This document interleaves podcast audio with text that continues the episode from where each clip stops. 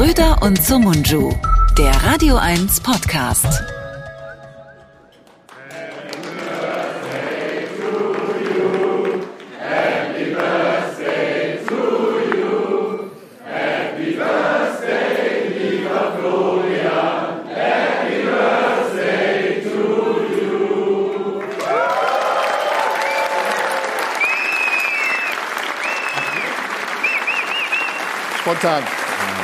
Ganz spontan.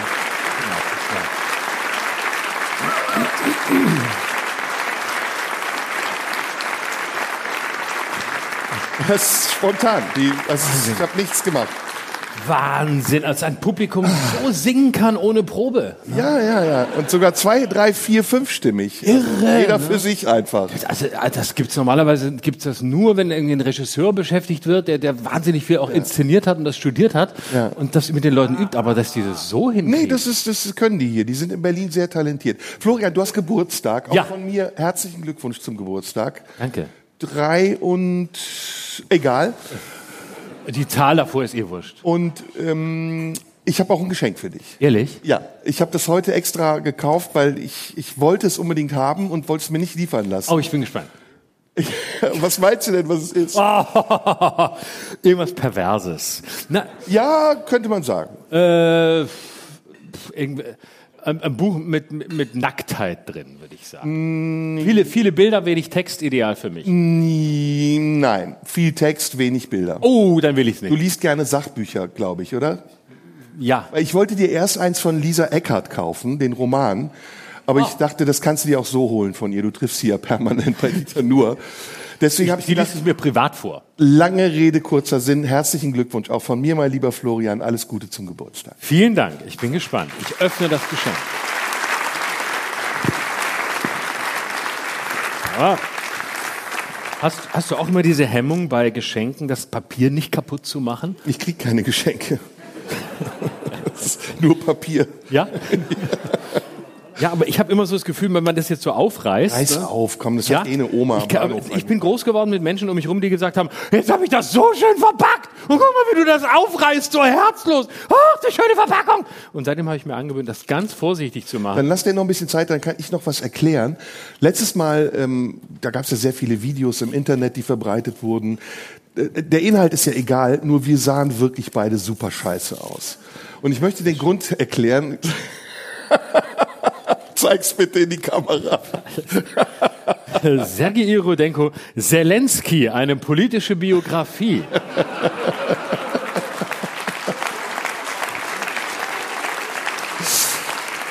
ja, äh, das ist natürlich ein ambivalentes Geschenk, aber so kenne ich dich. Äh, Fanboy. willst du, dass ich Nachhilfe nehme? Nee, ich dachte, das könnte dir nützlich sein. Das ist ja, also wir reden ja oft drüber und vielleicht Ja. weißt du dann auch, worüber du redest. Arschloch. Woffen, Woffen, Woffen. Genau. Jedenfalls, wir sahen scheiße aus letztes Mal. Ich muss das jetzt erklären. Wir sehen nicht von Natur, also ich heute mal wieder von Natur aus scheiße aus, aber er sieht eigentlich viel besser aus als im Bild. Letztes Mal waren es hier gefühlte 55 Grad. Mehr. Also es war wirklich wie in der Sauna. Und es war einfach nur knallheiß. Ich hatte eine rote Rübe. Alle haben geschrieben, du musst zum Arzt, du hast Bluthochdruck. Du sahst irgendwie kreidebleich aus. Ich hoffe, heute sehen wir ein bisschen besser aus. Heute ist aber auch für euch ein bisschen erträglicher, oder? Wunderbar. So. Beim letzten Mal war es wirklich Hölle und ich habe dann ja meine, am Anfang, und auch das habe ich mir für heute vorgenommen, nicht zu tun, meine Schuhe auszuziehen. Ne? Auch ganz gemein. Ganz und gemein. Ich habe Schuhe, ich habe gesagt, ach so heiß, ich will, und wir hatten noch irgendwie die Idee, ich könnte mich im Laufe des Abends komplett ausziehen. und- ja. und dann habe ich mit den Schuhen angefangen, das aber dann nicht weiter äh, gemacht. Und dann hatte ich mich hier so hingesetzt, so äh, entspannt, im zweiten Teil die Füße hochgelegt. Und dann kam der Ukraine-Part. Ne? Und dann habe ich unter den ganzen Videos gelesen, Schröder, das dumme Arschloch, setzt sich hin und ich muss seine hässlichen Füße ertragen. Das war eigentlich das Einzige. Der Inhalt war uninteressant, aber es waren die nackten Füße interessant. Das ist ein bisschen wie früher bei Oma, ähm, wenn man so im Fernsehen auftrat und die ersten Auftritte hatte als junger Künstler, die eigene Familie hat es gesehen und der einzige Kommentar war, aber die Klamotten, Junge, die Klamotten, wie sahst du denn aus? Und ne, genau so. Und du hast, ja, aber worüber habe ich denn gesprochen? Weiß ich nicht mehr. Aber wie du ausgesehen hast. ja, ja, es ist bei mir immer noch so. Und ja, Wundert mich. Ja, ich habe echt überlegt, also ich war heute kurz davor, auch einen Anzug anzuziehen, aber ich war gestern äh, noch bei Stern TV und hatte da einen Sakko an und sah sehr anständig aus. Und Ja? als Kontrapunkt heute wollte ich ganz normal sein. Dafür kann ich dann die feineren Dinge sagen und du kannst wieder ganz vulgär sein. Wie immer. Du wolltest ja. Perfekte Tarnung. Ja, ja, absolut. Äh, Und du wolltest heute dich nicht schön machen, aber für Stern TV machst du dich schön. Da bin ich ein bisschen eifersüchtig. Mittlerweile, ja. Ich habe da immer mit gefremdelt. Ich fremdel sowieso ein bisschen, weil gestern haben wir über das Sommerhaus der Stars gesprochen. Leute, die ich noch nie in meinem Leben gesehen habe. Ach, da wollte ich heute mit dir drüber reden. da als Stars bezeichnet. Ich glaube, mittlerweile reicht es, so Dritter bei irgendeinem anderen Format gewesen zu sein, um dann Star zu werden. Und dann lässt man sich einsperren, äh, beliebigerweise in irgendein Hotel oder Haus oder Keller oder Urwald, um sich zu streiten mit anderen, die genauso asozial sind wie man selbst. Und daraus macht RTL Quote und das sollte ich kommentieren. Und ich dachte so, was kann ich Besseres sagen, als das ist Ausbeutung. Und die waren, glaube ich, ein bisschen sauer. Nee. Doch, Kann ich anders als Radio 1, die ja ein sehr dickes Fell haben, ist RTL da sehr dünn, dünnhäutig. Ja, RTL, RTL ist sehr, sehr humorbefreit. Dummhäutig oder dünnhäutig gesagt, egal. Egal. Klingt stimmt beides. Ja. ja, RTL ist natürlich muss auch ist auch auf Gewinn angewiesen und auf auf Geld. RTL muss das Geld verdienen. Wir beim RBB, wir haben es. Also die Intendantin. Oh Gott, oh Gott, oh Das Gott. ist der Unterschied. Ja. Was ist eigentlich aus unserer Bewerbung geworden? Wir hatten doch dazu aufgerufen, uns vorzuschlagen als Intendanten, als Doppelspitze. Ja, aber wir wollen ja nicht Interimsintendant werden. Es ist jetzt nur eine Interimsintendantin gewählt. Oh, oh, das sind die Russen. Der Hubschrauber. Das ist Russland. Das muss man für die Zuschauer zu Hause vor YouTube, ah nein, da sagt man nicht mehr, das muss man jetzt für die Leute mit Schaum vor Mund vor YouTube erklären. Das ist hier, hier ist gerade ein Hubschrauber zu Der aber so hören. in Zeitlupe fliegt, ne? Ja. so wie ein Apache-Hubschrauber, kurz bevor Bin Laden erschossen wird. Der fliegt wirklich sehr langsam und ich fürchte, Ich glaube, der fliegt auch über, der steht über uns. das ist der Terroranschlag. Oh shit. Nee, Terror? Ja. Ach ja, Russland ist ja Terror, stimmt. Der hat ihn geplant. Ja, immer Putin. Ja, natürlich. Waffen, Oder? Waffen, Waffen. Oder? Man weiß es nicht. Ich habe es noch nicht gelesen. Vielleicht war es auch er. Nächstes. Mal weiß ich mehr. Ähm, aber wo waren wir stehen geblieben? Ja, äh, ist der, der Begriff Star. Dazu wollte ich noch was sagen. Ich finde, ich finde, seit Jahren wird dieser Begriff komplett instrumentalisiert. Also ich, ständig hört man, dass irgendjemand Star ist. Als ich noch beim beim unseriösen Radio war früher, ich war mal bei einer anderen Radiowelle. Ich möchte sie nicht nennen, aber sie SWR. ist, sie ist im Süden und ähm, Der SWR. Ach, und komm. äh, es gab eine Radiowelle, also es gab die drei Buchstaben kamen, glaube ich, vor und eine Zahl. Ich glaube drei. Und ähm, da war ich bei diesem Radiosender und da war es so, dass man sagte, wir spielen die die die neue Musik spielen wir gar nicht, weil den, unsere Hörer kennen ja die neue Musik nicht. Das war immer die Ausrede.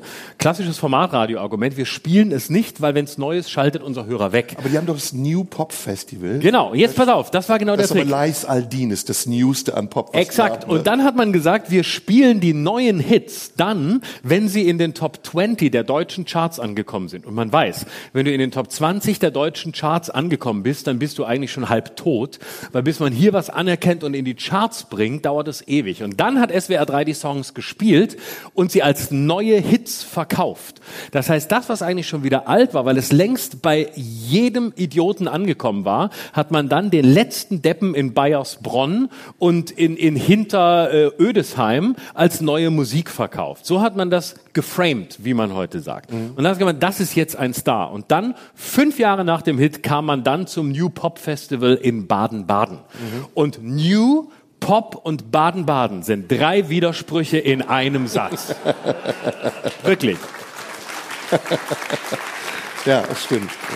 Habe ich eigentlich schon mal gesagt, dass ich Baden-Baden hasse?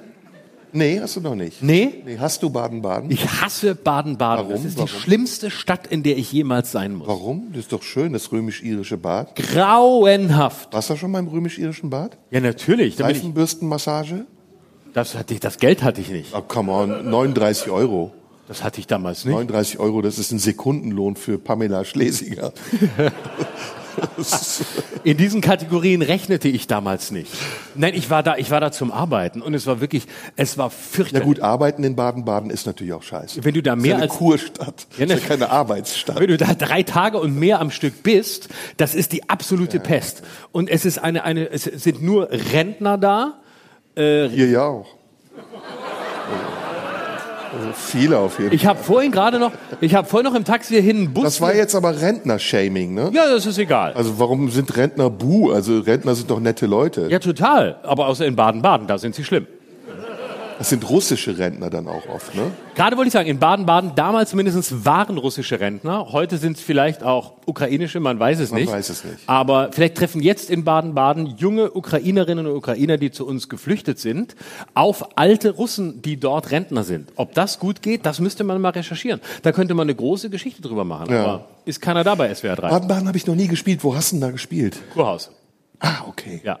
Aber Auftreten da ist nicht schlimm. Ich habe ja da beim SWR, bei SWR 3 gearbeitet. Ich war da zwei Wochen im Monat und du stirbst da. Es sind nur Leute da, die bei, beim SWR in Baden-Baden auf dem Fremersberg arbeiten. Und man muss sagen, das Funkhaus des SWR ist so weit oben angesiedelt, wie Patricia Schlesinger nie war. Ja, also das ist auf dem Berg und Patricia Schlesinger fühlte sich nur wie auf dem Berg, aber da fährst du wirklich kilometerweit auf den Berg hoch, dann kommt nichts mehr und dann kommt ein riesiges Sendezentrum, in dem der SWR ist. Und dort musste ich moderieren. Da bin ich jeden Morgen dahin gefahren und habe in so einer, so einer kleinen Bude ähm, in der Straße in der Nähe des Funkhauses gewohnt, weil ich ja keinen Führerschein hatte, damit ich da morgens zur Arbeit laufen konnte.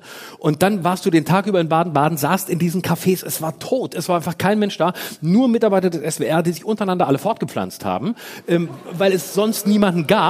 Ansonsten, ich glaube, irgendwie Hubert Burda hatte da noch was, zwei, drei Tennisstars und ansonsten Russen. Und ansonsten niemand da. Du gehst ein, du stirbst. Es, war, es ist wirklich schlimm. Ich, habe, es, ich fand es so schlimm.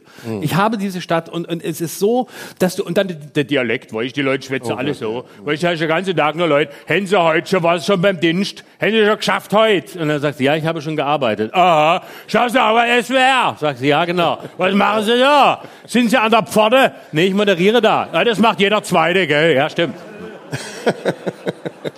Ja, So war das. Damals. ich finde dieses Pamela Schlesing, Schlesing, Schleswig-Bashing irgendwie. Manuela Schlesinger, so, oder? Ja, weil es gibt doch auch noch andere Arschlöcher. Also man muss ja nicht immer sie. Also es gibt doch viele andere. Oder? Hast du das Bild von ihr gesehen in der Zeit? Äh, ja, sehr, sehr schön. Sensationell, Sehr oder? Sie schön. hat ein großes Interview in der Zeit gegeben, unsere Mit frühere. einem falschen Filter drauf, oder? Die war so kackbraun im Gesicht. Nee, das war nicht der Punkt. In, in, dem- sie hat wirklich, sie hat, sie hat dieses, also ein langes Interview im, im Wirtschaftsteil der Zeit. Im Wirtschaftsteil. Ja, aber ist doch klar, warum. Natürlich, damit die Ja, Leute logisch. mal lernen, wie man richtig Geld macht. Genau, ja klar. Also Wirtschaftsteil würde ich hier Feuilleton, nö. Nö. Feuilleton nicht, Politik auch nicht. Ne? Wirtschaft ist gut. Ne? Da sagen Wirtschaftsredakteure geil, ei- weil weil viele Wirtschaftsjournalisten sagen ja bei so einem Beispiel wie Schlesinger geil. Eigentlich geil gemacht. Jetzt ist jetzt raus, aber egal, jetzt von guten Anwälten vertreten wird schon, da machen wir mal ein Interview. Das ist so die Faszination des Bösen, die da durchschlägt bei vielen Journalistinnen und Journalisten der Zeit. Du genderst? Nur wenn ich über die Zeit spreche. Okay. Sonst nicht. Aber da ist es mir persönlich wichtig. Und dann, dann gab es dieses Interview und die Schlagzeile, und das war das Geilste, die Schlagzeile war von Patricia, Pamela Schlesinger, wie wir sie nennen, ich habe die Wut der Leute unterschätzt. Und dann sahst du ein großes Bild von ihr, wie sie wirklich Ja, ja, so, gesehen, ja, da ist es so. Und sie sieht wirklich aus, wie, meine Mutter hätte gesagt, der ist ein richtiger Vamp. Ne? So, hätte meine Mutter gesagt. Aber ich, ich habe zuerst das Foto gesehen und habe gedacht, wow, Artemis beschäftigt jetzt auch ältere Frauen. Sehr gut. Ja. Jetzt haben wir zweimal schon justiziable Aussagen gemacht. Also Ja, ich deswegen machen direkt doch. von Arschlöchern gesprochen, du jetzt direkt sogar von der Prostituierten. Ähm, wir sollten das aufklären, wir sind Satiriker. Absolut, das ist, Nur ah, das ist nebenbei, Satire also sind, das ist Satire Ja. und äh, deswegen können wir es auch nochmal wiederholen. Arschloch, Artemis Ja, steht. wir können auch noch mal einen draufsetzen. Es gab ja mal Gerüchte über eine, eine Frau, ähm, die dann, und das, jetzt dürfen wir es wirklich nicht sagen, die hatte gerichtlich untersagt, dass das Gerücht über sie verbreitet wird, dass sie einst im Artemis gearbeitet hat. Ach, Ja, aber man darf es wirklich nicht sagen, weil es ist verboten, das zu sagen. Und da kommen äh, ja nicht viele in Frage. Also ich sag mal, wie, wie kann man es sagen? Ich versuche mal, äh, ähm, machen wir ein Ratespiel. Ich muss raten, wer es war. ja, genau. Pass Also auf, sie soll im Artemis gearbeitet haben, aber nicht an der Pforte, Hat sie nicht. Hat sie nicht. an der anderen Pforte. Ja, ja, genau. Das Gerücht war also, dass sie an der Pforte im Artemis gearbeitet hat, weil Frauen werden im Artemis grundsätzlich nur in höheren Positionen eingesetzt. Das wissen wir seit Leila, diesem Okay, Sommerhit, ja, ne, wo ja auch die Puffmutter ähm, nicht die Prostituierte, sondern so, Gib mal einen Tipp, ich muss raten. Also erstmal eine Frau, das wissen wir schon. Ne? Weißt du wirklich nicht? Also, es war eine, es gab das Gerücht, Showbusiness? es gab das Gerücht um eine prominente Frau. Wenn Du darfst nur Ja und Nein sagen, das Okay. ist besser. Showbusiness? Ja, das ist bei ihr die Frage. Wenn wir es nachher auflösen, wird es umso lustiger. Dann Also- scrollen die Leute zurück und die, die, die Klickzeit wird verlängert, weil die Leute wollen dann nochmal hören, was die Hinweise waren. Äh, also äh, ja, Showbusiness, aber man weiß es nicht. Aber man kennt sie aus dem Fernsehen. Äh, ja, Sie ist Deutsche, ja, ähm, dunkle Haare, nein, blonde Haare. ja, Okay, also sie ist nicht nur aus dem Showbusiness, sondern hat auch eine Querverbindung zur Politik. ja. Ah, okay, blond Politik. Sie ist Mitglied einer Partei. Äh, da bin ich gar nicht sicher, weil sie in dieser, also wenn, dann hat sie in dieser Partei nicht offiziell operiert. Aber Politik. Ja, also, Also sie hat eine Verbindung zur Politik, ist aber nicht in der Politik tätig. klassisches politisches Umfeld. Sehr, Äh, sehr, Journalistin. nein. Auch nicht. Klassisches politisches Umfeld. Obwohl Journalistin glaube ich, na, ich glaube von der Ausbildung her nicht. Also gleich als Hinweis, es ist nicht Doris Schröder-Köpf. Also sie kommt, ich kenne sie aus dem Fernsehen. Sie ist nicht Politikerin. Sie Ja. ist aber aus dem Umfeld der Politik und sie ist nicht Journalistin. Nein, also mindestens wüsste ich es nicht. Okay, äh, sie ist um die 40, Nein, älter. 50? Ich glaube mittlerweile auch älter, weil es ist alles schon ein paar Jahre her. Deswegen weißt du es wahrscheinlich nicht mehr. Können wir kurz unterbrechen? Ein Tipp, ja? Nein, ja, nein, bitte? kein Tipp. Ich möchte nur wissen, ob im Publikum jemand weiß, um wen es geht. Du weißt oder es? ob ihr es auch nicht wisst. Bitte auf keinen Fall den Namen sagen. Bitte nur einmal applaudieren, wenn ihr wisst, wenn ihr wirklich wisst, um wen es geht. Uiuiui, uiuiui. Okay. Und für die Leute, die es nachher sehen, schreibt es bitte in die Kommentare. Genau. An, an dieser Stelle, hier Ja. unten, da in die Kommentare. Und wenn ihr uns abonniert, hier oben klicken. Muss man heutzutage machen. Und lasst uns bitte ein Like da. Klickt hier oben, lasst uns da, klickt hier oben und dann, äh, ja, gleich kommt mein nächstes Video, gleich. Genau. Also, Frau um die 50, nicht Journalistin, älter. hat Nein. was mit Poli Sie ist bekannt geworden, weil sie mit einem Politiker etwas zu tun hat. Ja. Aha, sie war also die Frau eines Ja, Politikers. exakt eines Politikers und später nicht mehr okay. Politiker. Es war aber nicht Doris Schröder-Köpf. Nein. Okay, welche Frau eines Politikers könnte im Artemis arbeiten? Gearbeitet haben, bitte. Ähm, war der Politiker ein SPD-Politiker? Nein. CDU? Auch nicht. Doch. Es war ein CDU-Politiker. Ja. Ein Minister? Ganz kurz zwischen. Ah, ich weiß, wer es war. Was? Ich weiß, wer es war. Ich Ganz hab's. kurz zwischendurch, das war Gerücht Bundespräsident. stimmt nicht. Das Gerücht stimmt nicht, über das wir hier sprechen. Es ist nachgewiesen, dass es nicht stimmt und man darf es auch nicht mehr sagen, Okay, es dass war- es auch nur ein Gerücht war. Geschweige denn darf man den Namen sagen. Aber wir wissen, es ist die Frau oder war vielleicht auch die Frau. Von eines- Karl Carstens. Bitte? Von Karl Carstens. Fast, ja, ja. ja. Margot Carstens, die Ja, Frau des. Bundespräsidenten. Genau, da war's, Okay, wir genau. wissen, wer es war. Wir dürfen es aber nicht sagen. Wir dürfen es nicht sagen. Man könnte darauf kommen. Man könnte auch, sollen wir noch einen Hinweis geben? Nö, Nicht auf Sie, auf ihn. Ja, aber die Leute können ja auch im Artemis anrufen. Aber Und zwar in dem Dialekt, den du eben nachgemacht hast. Hallo, ich hätte gerne Frau. Und zwar, Die Selle, Ex wo vom man, Bundespräsidenten. genau, Selle, wo man mit dem Bundespräsidenten was gehabt hätte. Der schau, Bumspräsident wäre auch besser dann. Bums.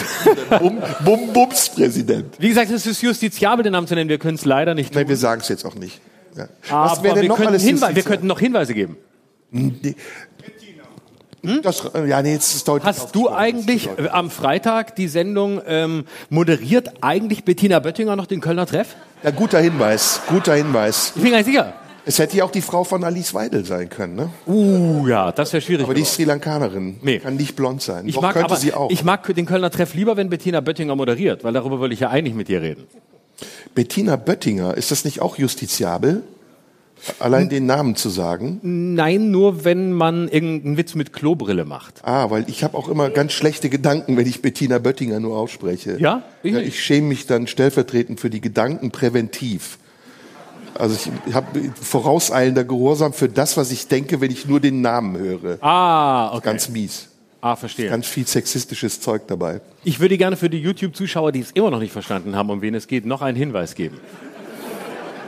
Mach. Und zwar, ich mache eine Geste. Was gibt's denn da Du bist sonst? doch nicht bei mir zu Hause. Ja, aber was ist, welche Geste denn sonst? Worüber reden wir denn? Über das Artemis. Du hast angefangen. Ich hab, wollte doch nicht so eine Nachher Geste. bei Robert Skopin das eben wieder ich wär's gewesen. Du fängst mit diesem schmutzigen Zeug an. Du, Du machst hast doch den- Artemis gesagt. Du kannst doch die Fresse nicht halten und machst den Elfmeter am Ende rein. Ich habe nur so gemacht. Ja, natürlich. Das ist doch ein Ausdruck des Zweifels. Was machen jetzt? I don't know. Was machen What jetzt- do you mean? I don't know. Can you tell me where the Bundeskanzleramt is? Also im Du RBB, Bier. im RBB kennt, kennt man das nur als das Geld muss raus, das Geld muss raus. Das Geld muss raus. Öffentlich-rechtliche Ejakulation. Ja. So, schnell weiter. Du wolltest Richtig. noch einen Tipp geben. Ja. Hast, ist das der Tipp? Ja. Okay, gut, guter Ja. Tipp. Einen letzten gib mir noch. ja. So, komm, lass uns anfangen. Man Das weiß noch nicht, ist es der oder war es die Jürgen Trittin-Parodie? Stimmt, die sind aber auch aus demselben Bundesland. Letzter Tipp. Ja. Okay. Hast du mitgetrauert um den Tod der Queen? Nein, Warum? Wegen Kolonialgeschichte? wegen Corona und Krieg. Okay, du warst einfach bedient, du hast keinen Bock mehr zu trauern. Ich kann das nicht mehr. Äh, Wirklich nicht, warst nicht traurig? Warst du nicht auch einer von denen, die gesagt haben, ein, Stück Geschichte geht zu Ende oder so, so? Nein, soll ich dir ehrlich sagen? Ja, ich will ehrlich. Nein, ich kann da sein. nicht trauern. Ich bin, ich bin, ich bin die, ich kann diese Ferntrauerei auch nicht ausstehen. Ferntrauerei, schönes Ja, Wort. ich hasse das. Das Wort oder die Ferntrauerei? Das Wort ist jetzt toll, weil es von Ich mir finde es schön, ich finde es sehr schön. Ich Also äh, Anteilnahme für jemanden, den man gar nicht kennt. Ja. Ich lasse jedem seine Trauer, meine sehr verehrten Damen und Herren. So formuliere ich es in meinem neuen Format bei Bibel TV. Aber Das gucke ich übrigens sehr gerne. ja, Ja, ich, als auch. ich als Moslem, ich fühle mich da immer, als hätte ich mich eingeschlichen in die Kirche. Das ist total geil. Hier, und dann immer so vorm Fernseher. Über Ich Wölki müssen wir, apropos, müssen wir auch noch reden. Ich gucke im Wechsel immer Bibel TV und Astro TV. Bei den ersten fragen Sie ist sich, eigentlich ziemlich verwandt, oder? ja natürlich, bei den ersten, bei den ersten fragen Sie sich, was wird kommen, bei den zweiten fragen Sie sich, was darf kommen. Ne? Und wer darf kommen? Das ist Astro TV. Ist das eigentlich bei Was bin ich früher? Machen Sie eine typische Handbewegung. Wäre das durchgegangen für eine Frau, die im Artemis arbeitet? ja, absolut. Wenn sie vorher gestolpert wäre. Den habe ich nicht verstanden. Mit ihrem Mann. Ach, das war wieder ein Hinweis. Ja, ja. Also es ist aber lang genug her, so, so lange gucken die Juristen nicht. Bald Ja, können wir noch einen Hinweis geben. Ferntrauer, ich weiß, was du meinst. Ähm, ich war jetzt auch nicht traurig, aber ich war erstaunt, wie emotional beide, es gab jetzt wieder sofort zwei Lager, wie heutzutage üblich, würde ich übrigens sehr, sehr gerne mit dir in der zweiten Hälfte drüber sprechen. Auch wenn es redundant ist, haben wir schon oft drüber gesprochen, aber die Spaltung wird ja immer schlimmer. Wir haben noch vor einem halben Jahr gesagt, es ist schon total schlimm, gibt nur noch schwarz und weiß, aber mittlerweile gibt's ja noch nicht mal Farben. Es, ist, es, es geht sofort los. Ga, ga, ja, ja. Und, und auch bei, Zum Beispiel, wenn man solche Gesten macht, Ja, die auf Beispiel. Pamela Schlesinger hindeuten. auf Pamela Schlesinger? Äh, Auf Pamela, nicht Patricia. Gut, dann ist wieder was anderes. Ja. Aber ich war dann auch erstaunt, dass selbst bei so einem Thema, wo man sagt, ey, halt doch jetzt mal einen Ball flach, ist eine 96-jährige Frau gestorben. Also ich bin grundsätzlich nicht so ferntraurig, aber wenn ein Mensch stirbt, selbst wenn er Osama bin Laden heißt, dann besitze ich die Pietät, das nicht negativ zu kommentieren. Ich finde es einfach billig, dann irgendwie so draufzuhauen. Und es ist echt egal, was er vorher ist. Ich sag's jetzt mal ganz schlimm. Selbst bei Adolf Hitler hätte ich mich nicht gefreut. Also wenn ein Mensch stirbt, stirbt ein Mensch. Und das hat für sich eine Tragik. Und ob ich politisch oder sonst was eine Meinung dazu habe und vielleicht ganz viele Jahre später diese Meinung irgendwo äußere, das ist was anderes. Aber das zu benutzen und sich draufzusetzen, um dann eine Kampagne zu starten, die eigentlich nichts mit einem selbst zu tun hat, das haben ja wirklich auch viele gemacht, die nicht unmittelbar mit der Kolonialgeschichte in Berührung stehen, das finde ich dann ein bisschen zu heftig. Also wie, wie ist das bei dir? Ich hab- Gibt's sowas wie Pietät überhaupt heute? Ja, glaube ich schon. Also mich hat das, also ich, wie gesagt, ich respektiere das ernsthaft, wenn, wenn man jetzt zur Queen so ein emotionales Verhältnis hatte, dass man, dass man dann in, in, nicht nur in Staatstrauer, sondern auch in persönliche Trauer verfällt. Das darf auch gerne jeder tun und das bleibt ihm auch überlassen.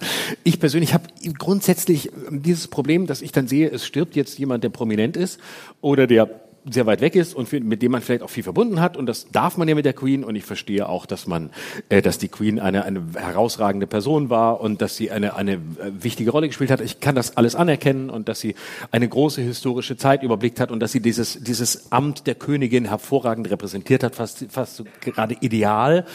Alles respektiere ich. Und trotzdem, ich weiß es nicht, mich überfällt ein kalter Schauer immer, wenn ich dann sehe, wie viel, wie viel dann geweint wird, auch öffentlich, ähm, weil ich dann immer denke, ich, im tiefsten Innern finde ich es ähm, verlogen. Ne?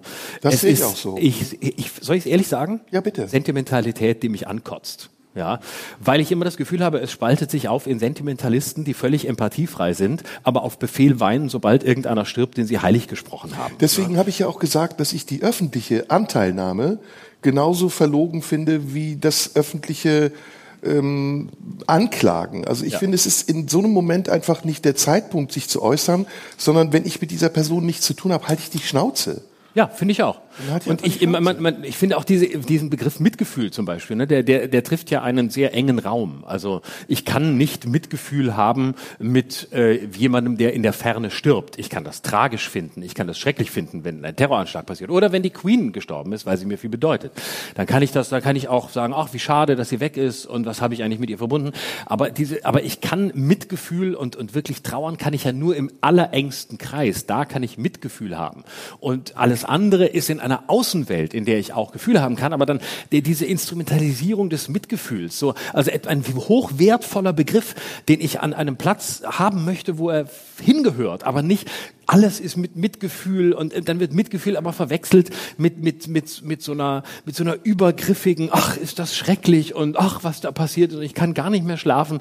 Äh, doch kannst du. Also ähm, und meistens sind es die empathielosesten Schweine die dann heulen wenn irgendein Prominenter gestorben ist. Das ist meine Wahrnehmung und das das finde ich ist jetzt konträr zum Zeitgeist aber genau deshalb sitzen wir nee nee ähm, ich finde das überhaupt nicht konträr. Ich glaube dass das viele auch so empfinden. Aber lass uns doch mal versuchen zu ergründen, woher das kommt. Ich habe da eine Theorie. Ich glaube, dass dieses kollektive Erleben, was wir ja gerade sehr wahrnehmen, dass das sehr viel mit äh, der Vereinsamung auch zu tun hat, dass es eine Gegenreaktion ist auf die Vereinsamung, die wir erleben, die dadurch entsteht, dass wir uns immer mehr in virtuellen Räumen begegnen. Und ähm, wenn man sich das vorstellt, wie das gewesen wäre vor 50 Jahren, als es das Internet noch nicht gab, ich glaube, da hätte es auch diese Welle nicht gegeben. Da hätte jeder für sich entschieden, ob er das traurig findet oder nicht. Und heute, wo man sehr schnell connected ist, bringt das sofort so eine Wellenbewegung von Reaktion mit sich. Und das spornt dann wiederum andere Leute an, weil es in irgendeiner Form vielleicht ihrem Image entgegenkommt oder sie so tun wollen, als ob, oder weil sie auch vielleicht wirklich in der öffentlichen Trauer irgendetwas empfinden. Aber ich finde es sehr künstlich, weil es eben tatsächlich keine Berührung zu mir hat obwohl ich natürlich verstehen kann und deswegen sage ich, ich würde die Schnauze halten, dass es traurig ist. Also für die Angehörigen ist das genauso traurig, wie wenn die Oma von XYZ stirbt. Genau. Aber da interessiert es mich nicht, weil ich die Oma nicht kenne und nicht so süße Kleider trägt und eine Krone auf dem Kopf hat. Während das dann zu so einer symbolischen Sache wird, auch okay. Also ich finde es auch okay, symbolisch zu trauern und vielleicht dieses Gefühl nachempfinden zu können. Aber dann nicht in der Öffentlichkeit, weil da ist für mich ein Punkt, den ich nicht verstehe. Ich verstehe den Mehrwert nicht des Verbündens in dem Moment, wo man eigentlich etwas für sich empfinden kann, ohne es mitteilen zu müssen. Mhm. Aber was ist diese, also diese große Trauer jetzt bei der Queen auf, auf einer ähm, auf, auf so einer, auf, vielleicht auf einer, einer allgemeineren Ebene. Ich meine, das ist eine, eine Frau, die ein, man sagt, biblisches Alter erreicht, hat 96 Jahre. Und das ist natürlich auch eine, eine Person, die viele, viele Generationen geprägt hat und die tatsächlich äh, vielleicht auch eine der letzten äh, Figuren weltweit ist, die äh, eine, eine historische Spanne überblickt, auch als Beobachterin überblickt, miterlebt hat, ähm, was es ja immer, was es immer seltener gibt. Ne? Also auf der einen Seite werden wir zwar immer älter und es gibt eine, immer mehr ältere Menschen, aber Orientierungspunkte von Menschen, die noch wirklich biologische Verbindungen zu anderen Zeitaltern hatten, fallen weg. Und ich glaube, dass es eine, eine Sehnsucht nach fast nach einer Überzeitlichkeit ist, nach einer Person, die ähm, auf der einen Seite sehr besonnen agiert, also das, was wir uns so häufig wünschen, die sich eben nicht gemein macht mit der aktuellen allgemeinen Dynamik, der virtuellen Dynamik, der Empörungsdynamik, sondern die auch äh, in einem Raum schwebt, über der, der über den Dingen ist, ne, der über dem Realen ist, über dem Klein-Klein, über der politischen Wirklichkeit, auch über der Wirklichkeit der Menschen. Damit wird sie zum einen ein, ein Idealbild, das man, das man idealisieren kann, aber zugleich wird sie ein wichtiger Orientierungspunkt ähm, als jemand, dem man scheinbar, egal wie fern er ist, vertrauen kann. Und ähm, egal, ob dieses Vertrauen real ist oder nicht, oder ob es an Platz ist oder nicht, glaube ich, dass das ein, ein ganz entscheidendes Moment für diese, für diese Verehrung darstellt, dass ähm, diese Figur, die in einem Raum agiert, die, der nicht korrumpiert ist oder nicht korrumpiert zu sein scheint, auch aufgrund ihres Handelns, ähm, einer ist, äh, den wir uns wünschen. Gerade in, in einer Zeit, in der man sehr stark das Gefühl hat, es wird aus bestimmten Interessen heraus agiert oder gesprochen oder es werden Menschen auf der anderen Seite in Schubladen verbannt. Und plötzlich ist da jemand, der fast schon in einem in einem transzendentalen Raum äh, agiert und der auch Projektionsfläche für alle Fantasien äh, ist, die wir haben an einen idealen Menschen oder einen idealen Staatenlenker oder jemanden, der über ähm, all denen steht, die im Klein-Klein immer mehr enttäuschen. Und in Großbritannien weiß man, spätestens seit Boris Johnson, was es heißt, im Klein-Klein enttäuscht zu werden. Mhm. Mhm. Ja, ich glaube, es sind mehrere Dinge, die da zusammenkommen und es gibt ja jetzt diese eine Seite, die wir beschreiben, wo wir uns einig sind. Und es gibt auch die andere Seite, wo ich denke, dass wir uns auch einig sein können, nämlich das nicht nur zum Anlass zu nehmen für eine übertriebene oder verlogene Anteilnahme, sondern es auch zum Anlass zu nehmen, um darauf eine Debatte zu eröffnen, die eigentlich schon viel länger geführt wird und viel heftiger geführt werden kann, wenn man ihr auf den Grund geht. Und das ist etwas, was ich sehr kontraproduktiv finde, weil es dem eigentlichen Anliegen derer, die diese Debatte führen wollen, schadet, weil es diese Debatte oberflächlich macht und auch viel zu vergänglich. Und wenn wir jetzt das genauer thematisieren, es geht um Kolonialismus, es geht um den Commonwealth, es geht um den Imperialismus, der vom britischen Königreich seit Jahrzehnten, seit Jahrhunderten ausgeht. Und natürlich ist das in dieser Symbolfigur kann man das festmachen an ihr und sagen, ich trauere nicht um diese Frau, weil sie hat sehr viel auf dem Gewissen, also kriegt sie es von mir zurück, indem ich das jetzt ignoriere oder über die Grenze gehe und mich ihr gegenüber pietätlos verhalte. Da bin ich sehr christlich, obwohl ich kein Christ bin. Ich vergelte nicht Gleiches mit Gleichem. Und ich gehe lieber mit gutem Beispiel voran und zeige den Menschen, die ich anklage, dass ich es besser machen kann, als dass ich es ihnen nacheifere. Und ich finde das sehr, sehr schade, gerade in vielen anderen Diskussionen, auch die wir heute führen. Und wir werden heute sicher auch noch über Winnetou sprechen und über andere Dinge, dass dieses Destillat, was sich aus vielen Diskussionen rausfiltert äh, an Wut und an ähm, sehr prägnanter Echauffage, äh, meistens dazu führt, dass diese Diskussionen ganz äh, haarsträubend am Ziel vorbeigehen und man sich wirklich darüber ärgert, dass die Menschen, die diese Anteilnahme wirklich brauchen, in diesem Moment schlicht und einfach verarscht werden, weil sie Mittel zum Zweck sind, weil Menschen, die wirklich Anteilnahme brauchen, Menschen, die von unserer Toleranz leben, Menschen, die wir achten müssen, die unseren Respekt brauchen, eben nicht in solchen Kurzzeitdiskussionen abgehandelt werden können, die auf Twitter stattfinden in 180 Zeilen, sondern die brauchen aus meiner Sicht ein ganz ausdauerndes Engagement und die brauchen eine Aufmerksamkeit und das muss vielleicht auch manchmal festgemacht werden an Anlässen. Aber wenn die Anlässe profan sind und wenn sie einfach so daherkommen und jeder schnappt sich den Anlass und dann vergisst er ihn beim nächsten Shitstorm wieder, dann ist das, was ich kontraproduktiv meine, der Fall. Und deswegen, für mich war das genauso wie für dich. Und deswegen habe ich auch für mich beschlossen, das öffentlich nicht zu kommentieren. ist das hier öffentlich? Nein, nur, nur um, um den Analytikern, die uns ja auf, die ja auf der Lauer liegen, um uns zu sezieren, klar zu machen, dass wir auch Fehler machen.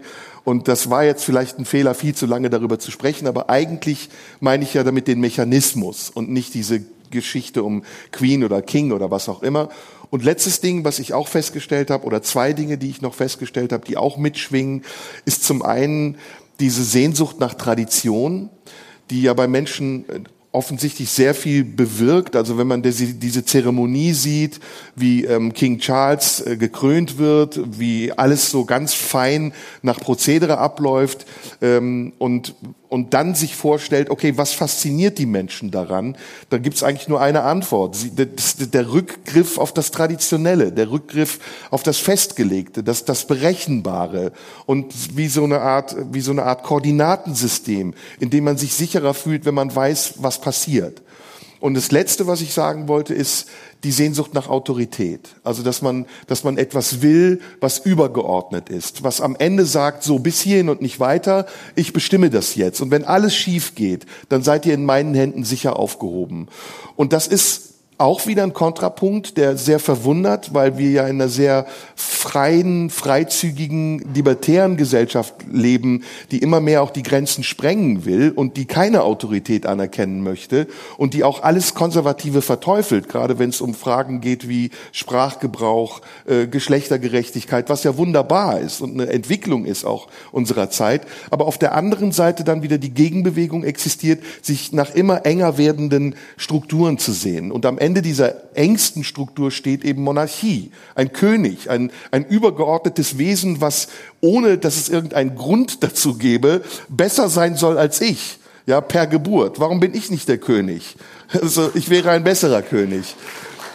Und, und das, das ist. war qua Geburt und qua Geburt. Und das sind diese vielen Aspekte. Ich weiß nicht, ob wir es schaffen in der Zeit, die wir haben, aber ich sehe es als eine kleine Aufgabe für uns an, die man vielleicht so ein bisschen ordnen kann, um dieses Chaos zu verstehen. Ich verstehe wirklich ganz viel nicht mehr. Also gerade in diesen kleinen Dingen wie, da stirbt die Queen und dann gibt's einen Shitstorm und hin und her, da denkt man so, ey, was ist eigentlich, was geht hier eigentlich gerade schief? Und es ist nicht nur in diesem Fall so, es ist in ganz, ganz vielen anderen Fällen auch so. Na, die Queen war natürlich die ideale Autorität, weil sie eine Autorität war, die gefahrlos war, ne, weil sie als als Königin äh, das das äh, eine eine Form der der Repräsentation hatte, die eben außerhalb des Rahmens war, wo man, wo man die politischen Entscheidungen treffen muss und trotzdem, trotzdem eine Einflussgröße dargestellt hat. Und das, das ist ja die Autorität, nach der, nach der sich viele ja auch sehnen. Es geht ja nicht nur um eine Autorität, die im autoritären Sinne agiert, sondern um eine Autorität, der man sich anvertrauen kann, der man sich einverleiben kann, die eben im, im richtigen Moment in der Lage ist, vielleicht auch den richtigen Gedanken zu haben oder zumindest richtig zu agieren. Und das muss man ja sagen, das hatte sie. Also sie hatte ja schon einen ungeheuren Instinkt äh, zu, zu, zu agieren. Also als Lady Diana starb, hat sie zwar fünf Tage geschwiegen, wo die Stimmung schon wieder kippte und man dachte, wie kalt ist sie denn, dass sie sich einfach nicht äußert und nichts sagt. Aber nach fünf Tagen schaffte sie es, eine hochempathische Rede zu halten, mit der sie das gesamte Land im Sturm wieder für sich erobert hat. Und äh, das sind ja genau äh, die, das beschreibt eigentlich sehr schön die Dynamiken, die vielleicht heute häufig fehlen, nämlich dass jemand auch das Talent hat, eben nicht die Trauer nach 30 Sekunden auf den Markt zu tragen und sagen, Lady Diana ist gestorben, sondern zu sagen, äh, ich bin die Queen, aber ich sage bewusst erstmal nichts. Ich muss mich vielleicht zu diesem furchtbaren Ereignis selbst erstmal ordnen, eben weil ich eine Nähe habe und wirklich trauere äußere. Und nach fünf Tagen bin ich dann aber in der Lage, mich zu äußern um dann aber auch Sätze zu sagen, die wirklich verfangen. Und zwar in einer Art und Weise verfangen, wie sie eben heute es selten tun, wenn man allzu schnell meint, etwas meinen zu müssen oder sagen zu müssen, nur um auch einen Beitrag zu leisten. Und insofern war sie vielleicht auch ein ähm, nicht absichtlich, aber trotzdem gesetzter Kontrapunkt gegen die aktuelle Debattenkultur. Und das darf man als, äh, das darf man nicht unterschätzen. Also das Talent auch im richtigen Moment nichts zu sagen, zu schweigen, nicht schnell zu sagen, ich gehe jetzt hinter hinterher, jetzt muss, es muss was kommen. Ähm, äh, oh, es ist was passiert, Lady Diana ist tragisch gestorben, bis in einer Stunde muss das Statement da sein, da sein, was sagen Sie denn? Und wir wissen ja, was dabei rauskommt, wenn Leute ganz schnell etwas sagen, ähm, nur weil sie irgendwas sagen sollen. Das erlebst du in jeder zweiten Woche und meistens kommt irgendein Bullshit raus, der vier Tage später spätestens wieder zum dritten Mal relativiert wurde, weil es auch so nicht gemeint war, wie es der 28. Idiot bei Twitter verstanden haben will.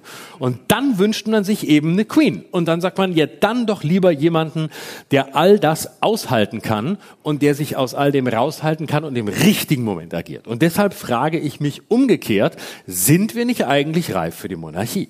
Also wenn ich mir das angucke, dann, wenn ich zusammennehme, die, un, die, der Wahnsinn, der um die Christian Lindner Hochzeit betrieben wurde, auf der einen Seite, das waren ja Harry und Meghan von Deutschland, für ganz Arme, natürlich wie immer, wenn es aus Deutschland kommt. wo aber man kollektiv am Boden lag. Ansonsten ist es der grauenhafte FDP-Finanzminister. Ja, das ist ja das Allerschlimmste. Und was macht er? Und was macht er mit Hartz IV, das Schwein? Aber oh, er heiratet. Oh, guck mal das Pärchen. Sind sie nicht süß? Hat sie nicht ein süßes Kleidchen? Guck mal, wie toll. Oh, und sie küssen sich. Was machen sie? Wir wussten ja wirklich permanent, was auf Sylt passiert ist. Die ganze Zeit. Ich wollte es alles nicht mehr wissen, was auf Sylt passiert ist. Es war Livestream aus Sylt. Jetzt laufen sie gerade raus. Jetzt laufen sie ins Restaurant. Und jetzt sind sie gerade, glaube ich, aufgestanden. Aber Chrissy hat nur eine Unterhose an. Und er, er kann noch nicht zum Frühstück gehen. Ja? Und ich dachte, was ist da los? Also äh, ich wollte es alles wirklich nicht wissen. Und ich bin da auch neugierig, aber ich dachte, lass mich in Ruhe. Es ist nur der fucking FDP-Chef und Finanzminister. Ich möchte nicht wissen, was los wäre, wenn Annalena Baerbock neu geheiratet hätte. Stell dir das mal vor. Oder Robert Habeck. Ne? Der schöne Robert hätte neu geheiratet. Da, da wäre wär ja gar nichts mehr gegangen. Und dann sage ich, da ist offenbar eine Sehnsucht nach so einem, so einem Pärchen. Und dann sehen wir jetzt die Trauer bei der Queen. Und da frage ich dich, ist, ist, ist nicht vielleicht Monarchie doch die Lösung? Also frage ich dich ernsthaft. Also müssen wir uns das noch antun oder müssen wir nicht einfach einfach dafür sorgen, dass, dass wir so eine Monarchie einführen. Mit so einer Queen und dann sorgen wir auch, guck jetzt, Prinz Charles wird sowieso nicht, äh, ich muss, ich denke immer an Prinz Pi, wenn ich Prinz Charles höre. Ich weiß nicht warum. Da sieht man schon, dass ich ihn nicht ernst nehmen kann. Und da frage ich dich, jetzt eine coole Monarchie in Deutschland ähm, mit so einem leicht aristokratischen Anschlag, äh, Einschlag, oh Anschlag, Einschlag, egal, das gleiche und dann Ruhe mit den ganzen Debatten. Das würde auch die Debattenkultur entspannen. Also das, was du willst. Ne? Also die, nicht dieses Aufgeregte und dieses, jeder muss permanent mitmachen. In der Monarchie kämen wir da schneller hin. Und wenn du nicht der König wärst, wer könnte es dann sein? Robert Skopin, der Chef von Radio 1. Fällt mir jetzt keine andere ein. Ist ja ein anderes Thema. Also die Frage, ob wir eine Monarchie bräuchten, würde ich jetzt mal beantworten, klar mit Nein. Nein, ich habe natürlich übertrieben, aber man Ach, echt? spürt... Also ich dachte, das wäre ernst. Hä? Hast du nicht gemerkt? Nee. Nee? Also ich habe gedacht, du konzipierst gerade ein neues Programm. Und es war schön, dir dabei zuzugucken. Vielleicht habe ich das ja getan, aber es ist mir wirklich spontan so eingefallen. Ich hatte jetzt gerade, während du gesprochen hast, den Gedanken, Es ob wir da nicht auch hin gute, müssen. Also ich finde, es waren auch gute Pointen drin. Die solltest du auf jeden Fall behalten. Also ich fand das mit ähm, äh, Baerbock super. Ja? Also wenn Baerbock heiraten würde. Die ist doch verheiratet, oder? Ja, wir könnt ja doch mal neu heiraten. Ach so, okay, also pompös auch so. Ja, ja, man darf ja, man darf ja mehrfach heiraten, wenn man sich vorher scheiden lässt. Das ist in Deutschland so, das weißt du vielleicht nicht. Man darf bei uns auch mehrfach heiraten. Aber ohne gleichzeitig. Sich, ohne sich scheiden zu Das lassen. ist der Punkt. Also es sind ja mehrere Themen. Ja. Das eine, die Frage, ob wir eine Monarchie brauchen. Nein, das ist natürlich Quatsch, aber Ja, aber ich, lass sie doch stellen, die Frage. Die Ja. finde ich gar nicht so Quatsch, wie du sagst. Ich finde, okay, dann stell sie. Weil du hast sie auf was anderes bezogen, wenn ich dich richtig verstanden habe, nämlich die Frage danach, ob wir dieses Regulativ bräuchten, was ja in der Monarchie enthalten zu sein scheint. Ja. Es kommt ja auch darauf an, welche Monarchie, ob es jetzt eine konstitutionelle ist, ob es eine ist, die nur repräsentativ ist. Das in unterschiedlichen Ländern haben ja die Könige auch einen anderen Einfluss. In Holland ist es vielleicht ähnlich wie in England, in Dänemark ist es wieder ganz anders. Ich glaube, wir bräuchten eher eine Aufklärung für das Volk, statt jemanden, der das Volk in Zaum hält. Und daran scheitert es im Augenblick. Also wir haben, das haben wir sicher auch schon gesagt, wir haben, wir haben so viele Mechanismen mittlerweile, die uns in die Lage versetzen, zu tun und zu lassen, was wir wollen und auch anzutun, was wir wollen, dass die Frage immer klarer wird, wie können wir das in, ein, in eine Ordnung bringen, die wieder die Grundelemente unseres Zusammenseins stärkt. Also Respekt, Verständnis, äh, Geduld mit anderen zu haben und nicht in jede Debatte hineinzustolpern und sich zu transportieren über das, was man sagt und nicht über das, was man dazu denken könnte. Und das ist, finde ich, sehr tragisch, weil wir gerade jetzt in einer Zeit leben, in der das Denken viel wichtiger wäre als das Sagen. Und weil die Zeit, die wir bräuchten, um zu denken, eine sehr konstruktive und produktive und fruchtbare Zeit sein könnte, während die Zeit, die wir damit verschwenden, Dinge zu sagen, unglaublich oft auch vertane Zeit ist, weil wir ganz oft redundant werden, uns wiederholen oder Floskeln sprechen, Dinge, die schon gesagt wurden, wir sagen sie nur, weil wir sie in dem Moment sagen wollen für andere oder uns in anderen erleben wollen, während wir es sagen. Und da frage ich mich, wie wir das hinkriegen können, ob wir zum Beispiel auch mit unserer kleinen Sache hier einen Anteil dazu leisten können, indem wir vormachen, wie wir miteinander sprechen und immer wieder auch zueinander finden, was ja gerade in Bezug auf die letzte Sendung sehr bemerkenswert war, was aber von vielen gar nicht wahrgenommen wurde, dass nämlich am Ende unserer berechtigt hitzig, hitzigen Debatte ein Schulterschluss stand, nämlich den anderen auch zuhören zu wollen, ihn verstehen zu wollen und gegebenenfalls sich auch revidieren zu können und zu sagen, ich habe mich geirrt oder das, was du gesagt hast, klang für mich plausibel, ich werde darüber nochmal nachdenken. Und all das findet nicht statt und ich frage mich, warum findet es nicht statt? Und ich forsche und ich forsche und ich bin selber in Zeitverzug, weil es mich so überwältigt in dem Moment, in dem es passiert, dass ich kaum Möglichkeit habe anzuhalten und zu sagen, hey, mach mal halblang, weil schon das nächste kommt und mich überrennt und meine Aufmerksamkeit fordert. Und da muss man wirklich appellieren. Also da muss man wirklich an besonders die klugen Menschen appellieren, ihre Energie nicht weiter zu verschwenden für sinnlose Debatten, sondern sie zu konzentrieren auf das, was wesentlich ist.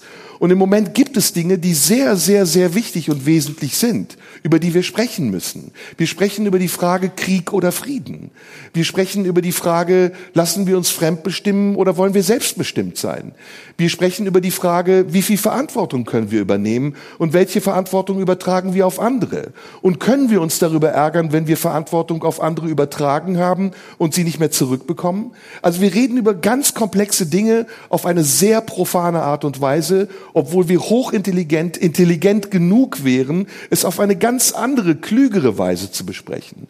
Und das ist das, was eben zu diesem Punkt kommt, den du geschildert hast, dass man irgendwann dann denkt, okay, warum gibt's jetzt nicht ein Regulativ? Ne? Also nicht Diktatur. Diktatur und Monarchie sehe ich als zwei ganz unterschiedliche Dinge an.